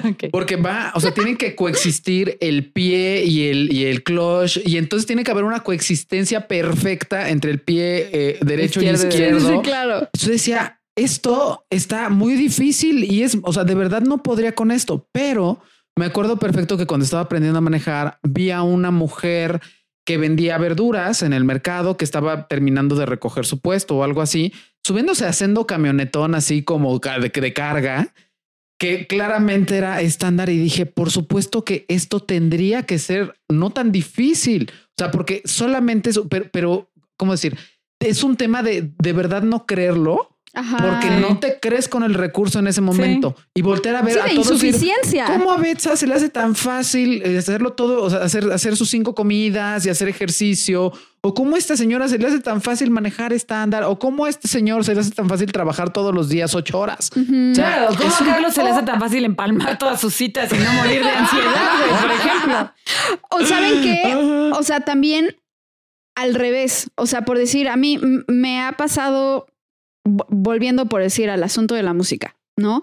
O sea, cuando alguien me dice así como de, no manches, es que esta canción, no sé qué, y compones súper padre y canta súper cool, y cómo grabas y no sé qué, y tu vibrato y tú no sé qué, ¿no? Y de repente, y, y entonces yo pienso así como de, no mames, güey, no sabe qué trabajo me cuesta hacer esto y esto y esto y tener la disciplina para sentarme a escribir y grabar. Me tardo tres horas porque tengo todo un proceso en donde me frustro y primero me enojo y me emputo y ya después me sale y bla, bla, ¿no? y entonces es como el, ah, ajá, no, como de justo esta onda de, güey, ¿qué tal si me descubren que algo que se ve muy fácil y que me están chuleando, realmente, o sea, no saben que me cuesta tanto trabajo, ¿no? A veces. Sí. O sea... Sí, también puede ir por ahí, ¿no? Justo también creo que esa es la dificultad de recibir halagos, ¿no? O sea, cuando alguien te dice como, eh, no, es que eres muy bueno en esto, es que este talento o demás, o sea, ahí es donde dices, eh, o sea, cuando los días que no está siendo fácil o cuando normalmente no es un proceso fácil, ahí es donde, o sea, a mí cuando me, pasa mucho esto cuando la gente me dice como de, es que yo no creo que tengas ansiedad. O sea, yo te veo y no te percibo ansiosa para nada o estoy admiro cañón tu control de emociones, tu asertividad. es como, güey, no sabes que esto me ha costado la vida. O sea, no sabes que el hecho de no andar atropellando a la gente me ha costado la vida, ¿no? Porque no, o sea, porque es más bien, siempre les digo, es un gusto adquirido o es, es una cualidad adquirida, ¿no? Y que me ha costado trabajo. Creo que ahí justo es cuando transformo el cumplido en como el, gracias a ti por escucharnos del podcast, lo transformo en un, es una cualidad adquirida que tú también puedes lograr, este, que cuesta trabajo y que al principio se siente como, yo describo los hábitos a mis pacientes y los pacientes que nos escuchan saben que lo digo así cuando les recomiendo hacer ejercicio o mejorar su alimentación, saben que les digo, a ver, al principio es como rodar una piedra cuesta arriba. O sea, salir a ese ejercicio el primer mes y medio es aventar una piedra cuesta arriba, de verdad cuesta muchísimo trabajo, pero una vez que llegas a la cumbre todo es mucho más fácil, ¿no? Sí, y entonces sí, siempre digo como de, sí, yo entiendo, yo empecé a hacer ejercicio a los 30 años, o sea, no antes de eso, ¿no? Porque ni lo tenía interiorizado, ni me importaba, ni nada, ¿no? Justo de eso hablaba hoy con Camus, que, que salimos a correr y hablábamos de eso. Y siempre le digo a la gente eso como de, ojo, o sea, no porque para los demás, o sea, no porque tú veas que para los demás son súper de alto rendimiento y hacen y demás, no quiere decir que tampoco les costó a ellos esta, como rodar esta piedra para arriba, porque todos iniciando nos costó eso. Y justo hablábamos, Camus y yo, de que cuando yo inicié a hacer ejercicio, yo iba por prescripción médica media hora a correr en la caminadora del gimnasio, porque pues tenía que empezar a hacer ejercicio, tenía que bajar de peso y el hígado graso y lo que quieran. Y que odiaba que la gente que ya estaba ahí bien mamada y bien acá haciendo pesas y eso, cuando yo me bajaba de mi media hora de la caminadora, me veían y se burlaban, ya sabes, como, o sea, como de, güey, ya se va, o sea, vino, o sea, vino a hacer de ejercicio mi calentamiento, ¿no? Y justo le comentaba eso a Camus y le decía, pinche gente, porque, y si ustedes hacen eso, qué mala onda. Porque al final todos empezamos ahí, o sea, todos empezamos en media hora de caminadora, todos empezando, empezamos no sabiendo qué estábamos haciendo, todos empezamos fallando y pues más bien le agarramos el gusto, ¿no? O agarramos expertise en el ejercicio, en la cocina, en, en la música, en, en, lo que ustedes quieran, ¿no? O sea, incluso eh, a mis alumnos de psicología o a, nuestros chicos que de repente hacen prácticas con nosotros o a los psicólogos jóvenes que se incorporan con nosotros, siempre que me dicen, es que tengo miedo de no saber qué estoy haciendo, les digo, todos empezamos por ahí. Sí, todos tuvimos un primer paciente, una primera entrevista, este, una primera evaluación, un algo que mm. dijimos, soy un pendejo, no puedo. sí, sí, sí. Entonces, o sea, please sean amables con ustedes mismos y no hagan esta equivalencia de eh, si me cuesta trabajo, entonces eso quiere decir que no soy competente o no soy bueno en esto. Ajá. Ahora, me gustaría que pudiéramos, antes de irnos a las recomendaciones, como dar herramientas a las personas que nos están escuchando y que se están identificando. Marta, tú ser la compasión, eso es básico. Cuéntanos más. Sí, o sea, creo que, que muchas veces, obviamente, con el síndrome de impostor, lo que nos detiene es el perfeccionismo, ¿no? O sea, el perfeccionismo es como un escudo que utilizamos para defendernos de la vergüenza, de la devaluación o del juicio de los otros o el propio, sí. ¿no? Y como que mucha gente cree que lo que hay que hacer o la gran solución es cada vez ser más perfecto, ¿no?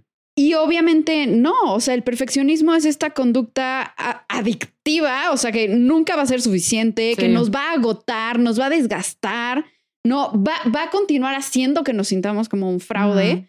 Ajá, y, y, más bien ahí es en donde entra la, la autocompasión que te dice, dude, la solución no es ser más perfecto, o sea, la solución es que puedas ser amable contigo mismo de cara a tus fracasos o a tus errores. Claro. ¿No? O sea, que puedas tratarte con amabilidad, con ternura, con empatía, cuando metes la pata hasta el fondo, ¿no? O cuando pues simplemente las cosas no te salen como quieres. Y es una, el músculo de la autocompasión, pues es algo que generalmente no tenemos muy desarrollado, ¿no? Es algo que, que, que, se va dando con la práctica, ¿no? Pero sí, no, no caigan en esa onda adictiva. Sí, yo daría como dos herramientas. La primera sería justo despegarte de la idea de que la perfección existe. Porque no existe la perfección y si nos vamos a medir en parámetros perfeccionistas nunca vamos a ser suficientes y sí somos suficientes. ¿No? Nuestra vida es suficiente, existir como seres humanos complejos es suficiente. Yo diría eso, ¿no? Como primera herramienta. Si me estás escuchando, eres suficiente, eres mil veces suficiente, no tienes por qué demostrarle nada a nadie, ¿no? Y ser perfecto es imposible, así que ya, como aprende a lidiar con eso, ¿no? Y la segunda parte que diría sería, haz como un adecuado balance de tus puntos fuertes y de tus debilidades, ¿no? Y en ese adecuado balance, a ver, porque todos tenemos cualidades, también todos tenemos puntos débiles, ¿no? Si a mí me pones, yo te puedo, sí, o sea, yo he soñado con entrar a Masterchef. El otro día le conté a Marta que soñé que entré a Masterchef y Hannibal Lecter era el juez. No sé por qué soñé esas cosas. los platillos eran de humanos. Sí, claro. No sé por qué soñé esas cosas, pero... Y los acompañaba con un buen Chianti. Ándale. Sí, sí, sí. Ok, yo, puedo, yo sé que o puedo confiar en que una de mis cualidades está en la cocina, pero justo a mí si me pones a cantar, güey, perdón, no voy a ir, no lo voy a hacer, no puedo. Si a mí me pones a, a pegar un botón, este, no sé, algunas cosas así, neta. Las manualidades, por ejemplo, no se me dan todas mis manualidades y me voy a echar el, comercial. Todas mis manualidades se las encargo a Luisa Portilla de Healing Crafts. La pueden seguir en Instagram, hace unas cosas preciosas. Porque yo tengo cero talento hasta para ensartar una pinche aguja, ¿no? Entonces, qué bueno que haya gente que tenga talento para eso. Entonces, hagan un adecuado balance entre sus cualidades y sus defectos y yo diría, confíen en la gente que les quiere, porque de pronto, a mí me, me, acuerdo mucho que en la prepa alguien me dijo como de, si una persona te dice que tienes cara de camello, no le hagas caso. Pero si dos te lo dicen, vete en un espejo, ¿no? Y entonces, si la gente a tu alrededor te dice, eres una persona muy cálida, me encanta que tu risa es contagiosa, eres tan chistosa o eres tan buena haciendo esto, por favor, créanle a la gente a su alrededor. Sí, como eh, confíen en en sus herramientas, ¿no? O sea, a través como de esta mirada amorosa del otro. Y también, o sea, confíen en la evidencia de la historia y pasada. Confíen en que el otro no les va a mentir. Porque de pronto entra este rollo de yo, a ver, entra, ya sabes, paciente con síndrome del impostor y yo diciéndole, ¿y por qué todas las personas que te quieren te mentirían diciendo que eres bueno en esto? No, pues no sé, porque me quieren y porque no quieren que me sienta mal. Y es como, no, o sea, no hay ninguna ganancia en eso. O qué tal, como todas las veces anteriores que has tenido retos, y Que has logrado y que has logrado cosas, que has aprendido, que has manejado bien las dificultades. Eso, eso es innegable, es evidencia objetiva. ¿no? Exacto. No te está diciendo que no. A mí me gustaría decir como dos cosas como herramientas, ¿no? La, la primera sería, es un tema de inicio de inadecuación. Cuando es contigo mismo, se llama culpa. Cuando es en el ojo del otro, se llama vergüenza. Entonces, en este sentido, partamos de que el trabajo tiene que ser, bueno, no tiene que ser, pero podría ser o vendría muy bien que fuera ante los ojos del otro. Por eso no quiero ser repetitivo, pero un proceso terapéutico te puede ayudar a que a través de la mirada del otro puedas redignificar tu propia esencia y puedas redignificar los recursos y puedas mirarlos. Y aunque en el síndrome del impostor es eh, difícil verlo porque suena un halago o suena algo falso, cuando el otro pone en ti y te hace ver objetivamente, como decía en su momento, objetivamente tus cualidades, entonces de verdad comienzas a creerlo. Y eh, sobre todo, y comienza a trabajar, me parece, de manera profunda el tema de la vergüenza, ¿no? El tema de sentirte inadecuado. Es importantísimo poner que la vergüenza como emoción es una emoción que sí parte de un ojo, o sea, de un ojo externo. Sí, claro. Y también me parece que el apoyo de un ojo externo sana. Y el segundo que diría, antes de que se me pase, el segundo que diría sería ponte en campos o revisa cómo están tus campos, porque hay campos o hay eh, redes que sí son devaluativas, pero también hay redes que sí genuinamente son, me encanta inventar esta palabra, autoestimizante, alto autoestimizantes, o sea, que elevan sí, como tu autoestima, nutren tu autoestima, elevan tu autoconcepto. Entonces, en este sentido, sí, revisa como cómo están estas redes, ¿no? y en dónde te mueves. Esto lo resumiría en algo también como muy valioso para la gente. A ver, si en el círculo en el que te desenvuelves eh, fomentan y hacen crecer esta sombra de dudas sobre ti, sobre tus capacidades, no estás en el círculo correcto. Claro. Llámese pareja, familia, amigos, ahí no es. Lo ideal es tener un círculo que sea o, una serie de relaciones interpersonales que más bien te impulsen a crecer y a ser mejor y te hagan confiar en ti, ¿no? Ahí sí es. Sí, sí, sí. O sea, y, retomando así un segundo lo que, lo que hablabas de la terapia, o sea, y cómo es importante trabajar el síndrome de impostor en la terapia. Eh, me parece como muy, muy, muy importante el, averiguar durante ese proceso los orígenes de tu síndrome de impostor. ¿No? o sea, de dónde viene. Conozcas de dónde viene, qué originó esa herida. Este, no sé, eso me resulta, o sea, puede resultar como muy sanador.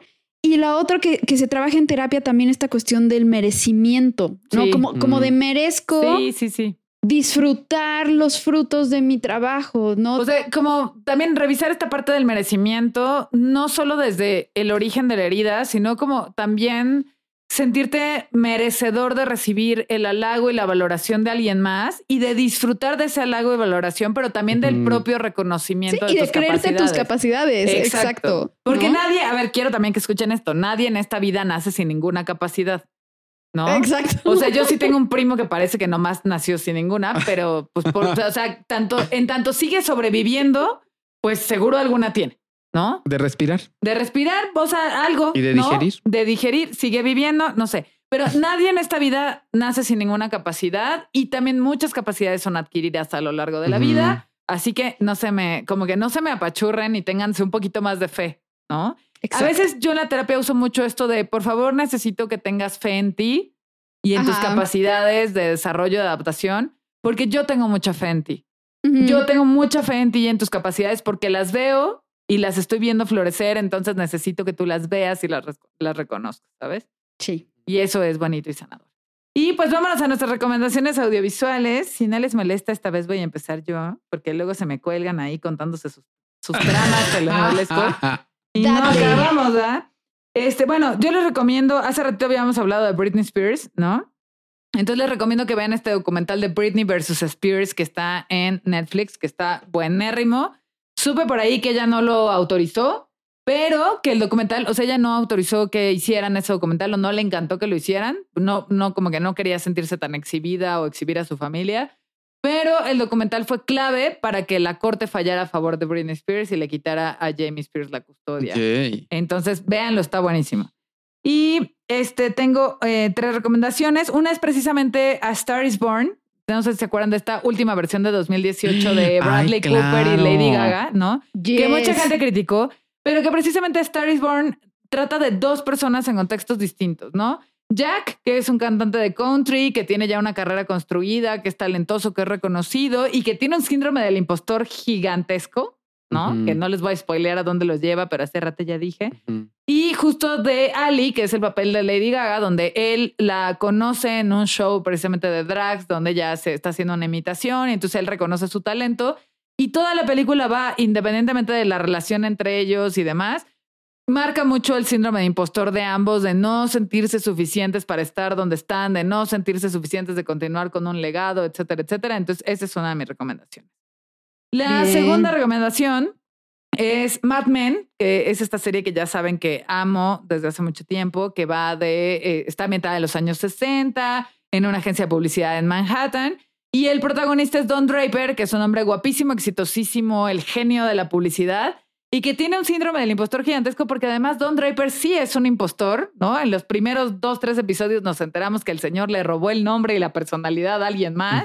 Para poder iniciar una vida nueva, porque él era un campesino de una de estas zonas como áridas y feas de Estados Unidos. No sé, ponga aquí la que sea. Pero eh, entonces él en la guerra, en Vietnam, este, el soldado con el que lo asignan muere y él le roba la insignia, los papeles y todo. Entonces en lugar de volver a su pueblo pinchurriento, va, se va a Nueva York, se va a Manhattan, se vende como un gran vendedor, pero a lo largo, o sea, esta, como esta impostación Sí se dice impostación. Bueno, esa, como este rollo de ser impostado. Esta imposticización. Es mentira. Sí. Psicoterapia para llevar inventando palabras. Según yo sí se dice así porque, bueno, este, este personaje impostado, eso sí es correcto, lo lleva a la ruina emocional, familiar y demás a lo largo de las temporadas, ¿no? Y la última serie que quiero recomendar, que justo este, es La Casa de Papel. No sé si ya la vieron. No, he visto la última temporada, neta, no la quiero. O sea, todavía no la quiero ver, por favor. Nadie me la vaya a spoilear o les juro que los voy a bloquear. Les voy a, les voy a aventar la madre y los voy a bloquear y van a salir de mi vida para siempre. Pero La Casa de Papel ha sido de mis series favoritas. Es una serie española, es una joya. Quien la vio sabe de qué estoy hablando. Es un grupo de gente que se organiza bajo el mando de alguien a quien denominan el profesor para saltar la casa de moneda de España. Y bueno, de ahí se derivan una serie de circunstancias. Y ahí vemos dos, o sea, justo lo que vemos son dos cosas. Por un lado, vemos gente con este síndrome opuesto al síndrome del impostor, gente súper en un complejo de superioridad, de la policía es pendeja, el Estado es pendejo, este, el ejército es pendejo, o sea, nosotros nos los movemos, que son este, el impostor, digo, el impostor, el profesor y Berlín, que son los que mm. tienen esta idea, y Tokio, que es Úrsula, Úrsula Corbero, que hace un papel brutal, ¿no? Ahí. Y por el otro lado tenemos este, gente en el mismo bando de, secuestradores de la Casa de Moneda. Tenemos gente que es al contrario, ¿no? Sienten que no les da la inteligencia, que no les da la fuerza, que no lo van a lograr. Entonces estamos viendo constantemente este juego en personajes sobrecompensados con un síndrome de superioridad muy cabrón y personajes con el síndrome del impostor como Río y como, es que se me fue el nombre y es mi personaje favorito, Denver, que es tipazo, ¿no? Entonces, eh, esas son mis recomendaciones sobre el síndrome del impostor. Very nice. Tú muy bien. Eh, yo tengo tres pelis. Ah, me estoy dando cuenta de que las tres son viejitas, ¿no? Pero eh, la primera, así sé que ya la he recomendado, perdónenme, pero es que hay demasiados ejemplos de demasiadas cosas en esta saga. Es la del Señor de los Anillos. Ajá. Y tenemos a Frodo Baggins, ¿no? Que precisamente es el, el que carga el anillo de poder y vemos cómo a lo largo de todo su viaje, ¿no? En el que va a destruir este anillo, pues hay, hay muchísimas veces en donde duda de sí mismo, ¿no? Especialmente al principio, o sea, me acuerdo en esta escena donde está en los bosques de Lothlorien, que está Frodo con Galadriel. Y Galadriel, o sea, Frodo está como muy angustiado porque dice, no voy a poder, o sea, ¿cómo yo voy a hacer esto? ¿No? Y tengo que cruzar territorio enemigo y me voy a enfrentar a tantos peligros y están en peligro tantas personas y mis amigos y bla, bla, bla, bla. Y Galadriel se voltea y le dice, este, even the smallest person can change the curse of the future. Sí, wow. ¿No? Sí, sí, sí. Y este, ay, hasta lo digo y se me pone chinita la piel. Me encanta esa línea, me encanta Galadriel, es de mis personajes. Exacto, ¿no? Así hasta la persona más pequeña puede cambiar el curso del futuro. Y entonces ya Frodo se le queda viendo y es como de, ah, ok, ¿no? Pero, o sea, además, como hablando de esta mirada externa que, que va reforzando las capacidades y que quita la vergüenza, pues Frodo tiene a este grupo de amigos, ¿no? Y el más importante es Samwise Gamgee, su mejor amigo, que durante todo este trayecto precisamente le, va reforzando el, a ver, sí puedes, sí puedes, sí, hemos podido, ya llevamos todo este tramo, vamos, ¿no? Entonces, eso es, eh, me encanta. Otro ejemplo así, o sea, muy, muy parecido, es este Neo en The Matrix, ¿no? O sea, como Neo toda, pues prácticamente toda la, primera peli eh, tiene esta onda de yo no puedo ser The One, ¿no? Y, y, pero todo el mundo a su alrededor cree que tiene las capacidades para ser The One. Y llega un momento en donde él se ve a través de los ojos de estas personas, ¿no? De Morpheus en específico y de Trinity, ¿no? En específico. Entonces, esa es otro de, otra de mis recomendaciones.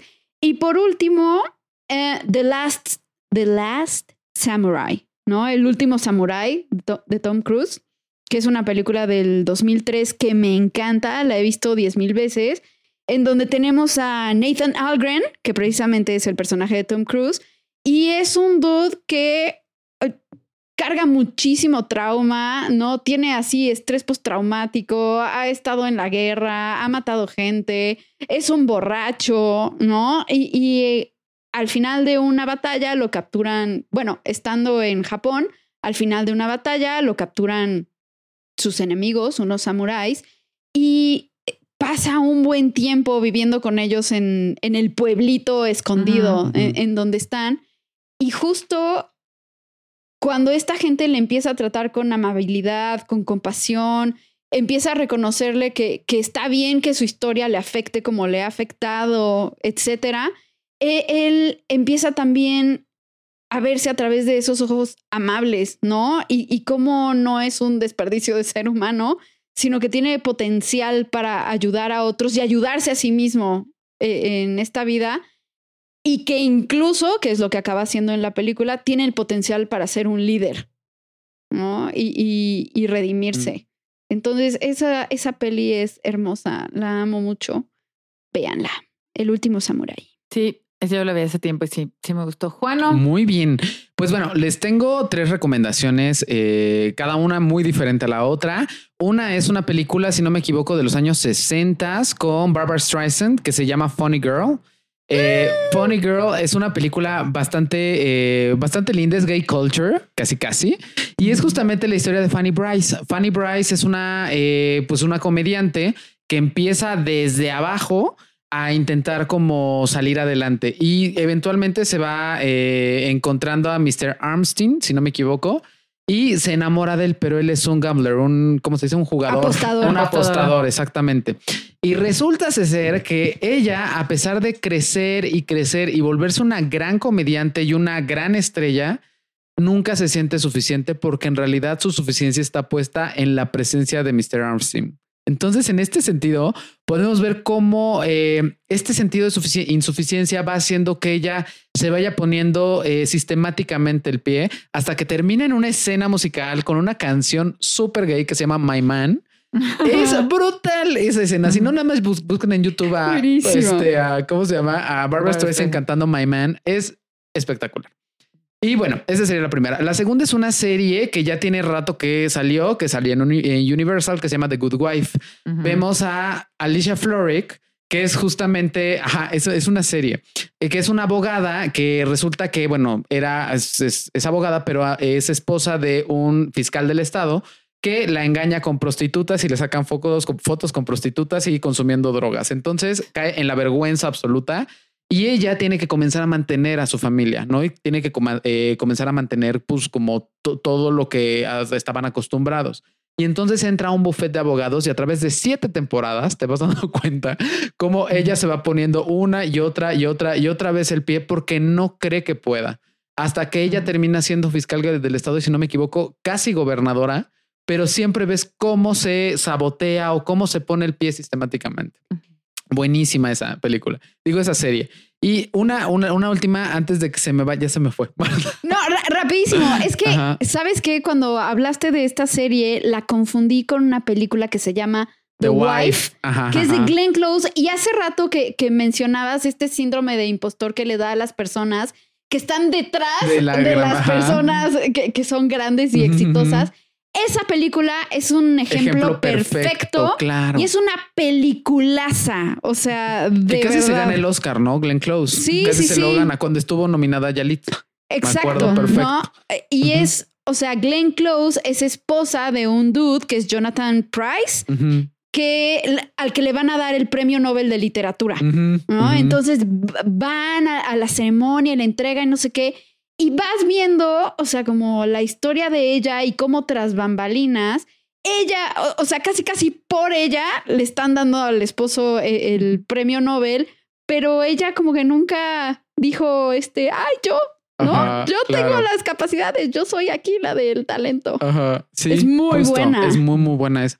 Y, y, también les iba a recomendar, pero apenas voy en el segundo episodio, así que no estoy tan claro y tan seguro, pero The Morning Show en Apple TV. No, pero sí, sí queda. Sí, Ajá, sí, claro, porque tú ya la viste, ¿verdad? Sí. sí. Donde justamente vamos a ver a la protagonista que eh, interpreta Reese Witherspoon, que es justamente una, em, pues una como, como ser una periodista que a través de un escándalo, el destino y la vida la va colocando a tomar un papel protagónico junto al papel de Jennifer Aniston en un morning, en un morning show. Pero lo que vamos viendo es como de verdad ella no confía, o hasta voy donde voy, que es el segundo episodio, no confía en que ella tenga esa capacidad. O sea, siempre se siente como menos, se siente inferior y después se pone, pero un poco como contrafóbico, no como decir, como... Em, como rebelde, como contrapunteante. Contrapunteante, exactamente, rebelde, pero después se retrae. Y entonces vamos viendo cómo sí va dudando también de su capacidad a lo largo de la serie. Hasta el segundo capítulo. sí, sí, sí. No, e, e, es muy buena pero también el personaje de Jennifer Aniston tiene como su propio viaje, perdón, con el síndrome de impostor. o sea, ah, no solo en, la, no solo en su parte profesional, sino en la cuestión de ser buena mamá. Ah, o buena hija. O sea, entonces como que los dos personajes rondan esa temática. Ven porque doy mis recomendaciones primero, porque ah. si no ustedes se pierden. O sea, ah, ya me acordé y luego el otro. Así cada episodio, ¿no? Entonces, ahora en adelante, por favor, productor. Cuando hablamos de las recomendaciones, yo empiezo y ya luego que ellos divaguen. Y saben, ahorita me acordé de otra serie muy buena que justo. Ah, ¿verdad? ¿Quién está divagando? No, Ejemplificaría los cinco puntos, cinco tipos de síndrome del impostor que vimos hoy, que es Desperate Housewives. O sea, cada una de ellas, justo como que lo vi, pensé, si estuviera dando una clase de esto, ¿qué ejemplo usaría? Y pensé en cada uno de los personajes de Desperate Housewives. Porque Brie es la perfeccionista. Sí. Claro. Este, ¿cómo se llama la mamá de los gemelos? Eh, Lynette. Lynette. es la superwoman. Ajá, claro. Susan es la que se siente incompetente, la que no quiere, ¿no? La, así todo esto. Gabriela, a lo mejor sería la, única. la única que... No, o la que pues, todo el la tiempo. Solo, la solista. La solista. como de yo tengo que hacer todo sola, yo no necesito a nadie, no necesito amigas, no necesito nada. De hecho, se llama Gabriel Solís. Qué ah. chistoso, ¿no? Ajá. Ha de ser porque es Virgo. Ah, no, eso no tiene nada que ver. Y nuestro siguiente episodio va a ser psicoterapia para llevar astrológico. Sí, astrología para llevar. Astrología. No, no, es cierto. Ya JP nos deja de producir. No, no es casi Me bueno, no casi me avienta una maceta, JP. Sí. Oye, es mi maceta, no se la No. Pero sí, bueno, entonces, o sea, justo pensé en este ejemplo porque sí, cada una cae en uno de esos tipos. Esa serie sigue siendo, es esas series que envejecen bien porque sigue teniendo mucho que aportar.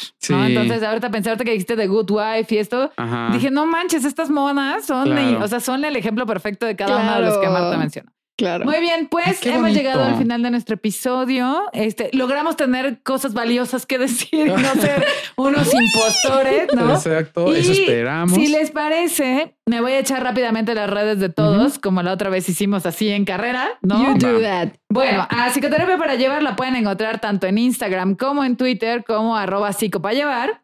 A Marta, tanto en Instagram como en Twitter, la pueden encontrar como arroba psicomf con P al principio. A mí igual Twitter e Instagram me pueden encontrar como Psicobetza y a Juan, que es el de las redes difíciles, por eso luego le cuesta trabajo. en Twitter lo pueden encontrar como arroba NutriSicJuan. En Instagram lo pueden encontrar como arroba Juan-Aguil y en Facebook lo pueden encontrar como Juan Aguilar. Ya saben que en Juan es para el pueblo, nomás no le manden dick pics porque eso no está chido. Por favor, no. Por favor, no le digan que se lo quieren comer. no está correcto, ¿no?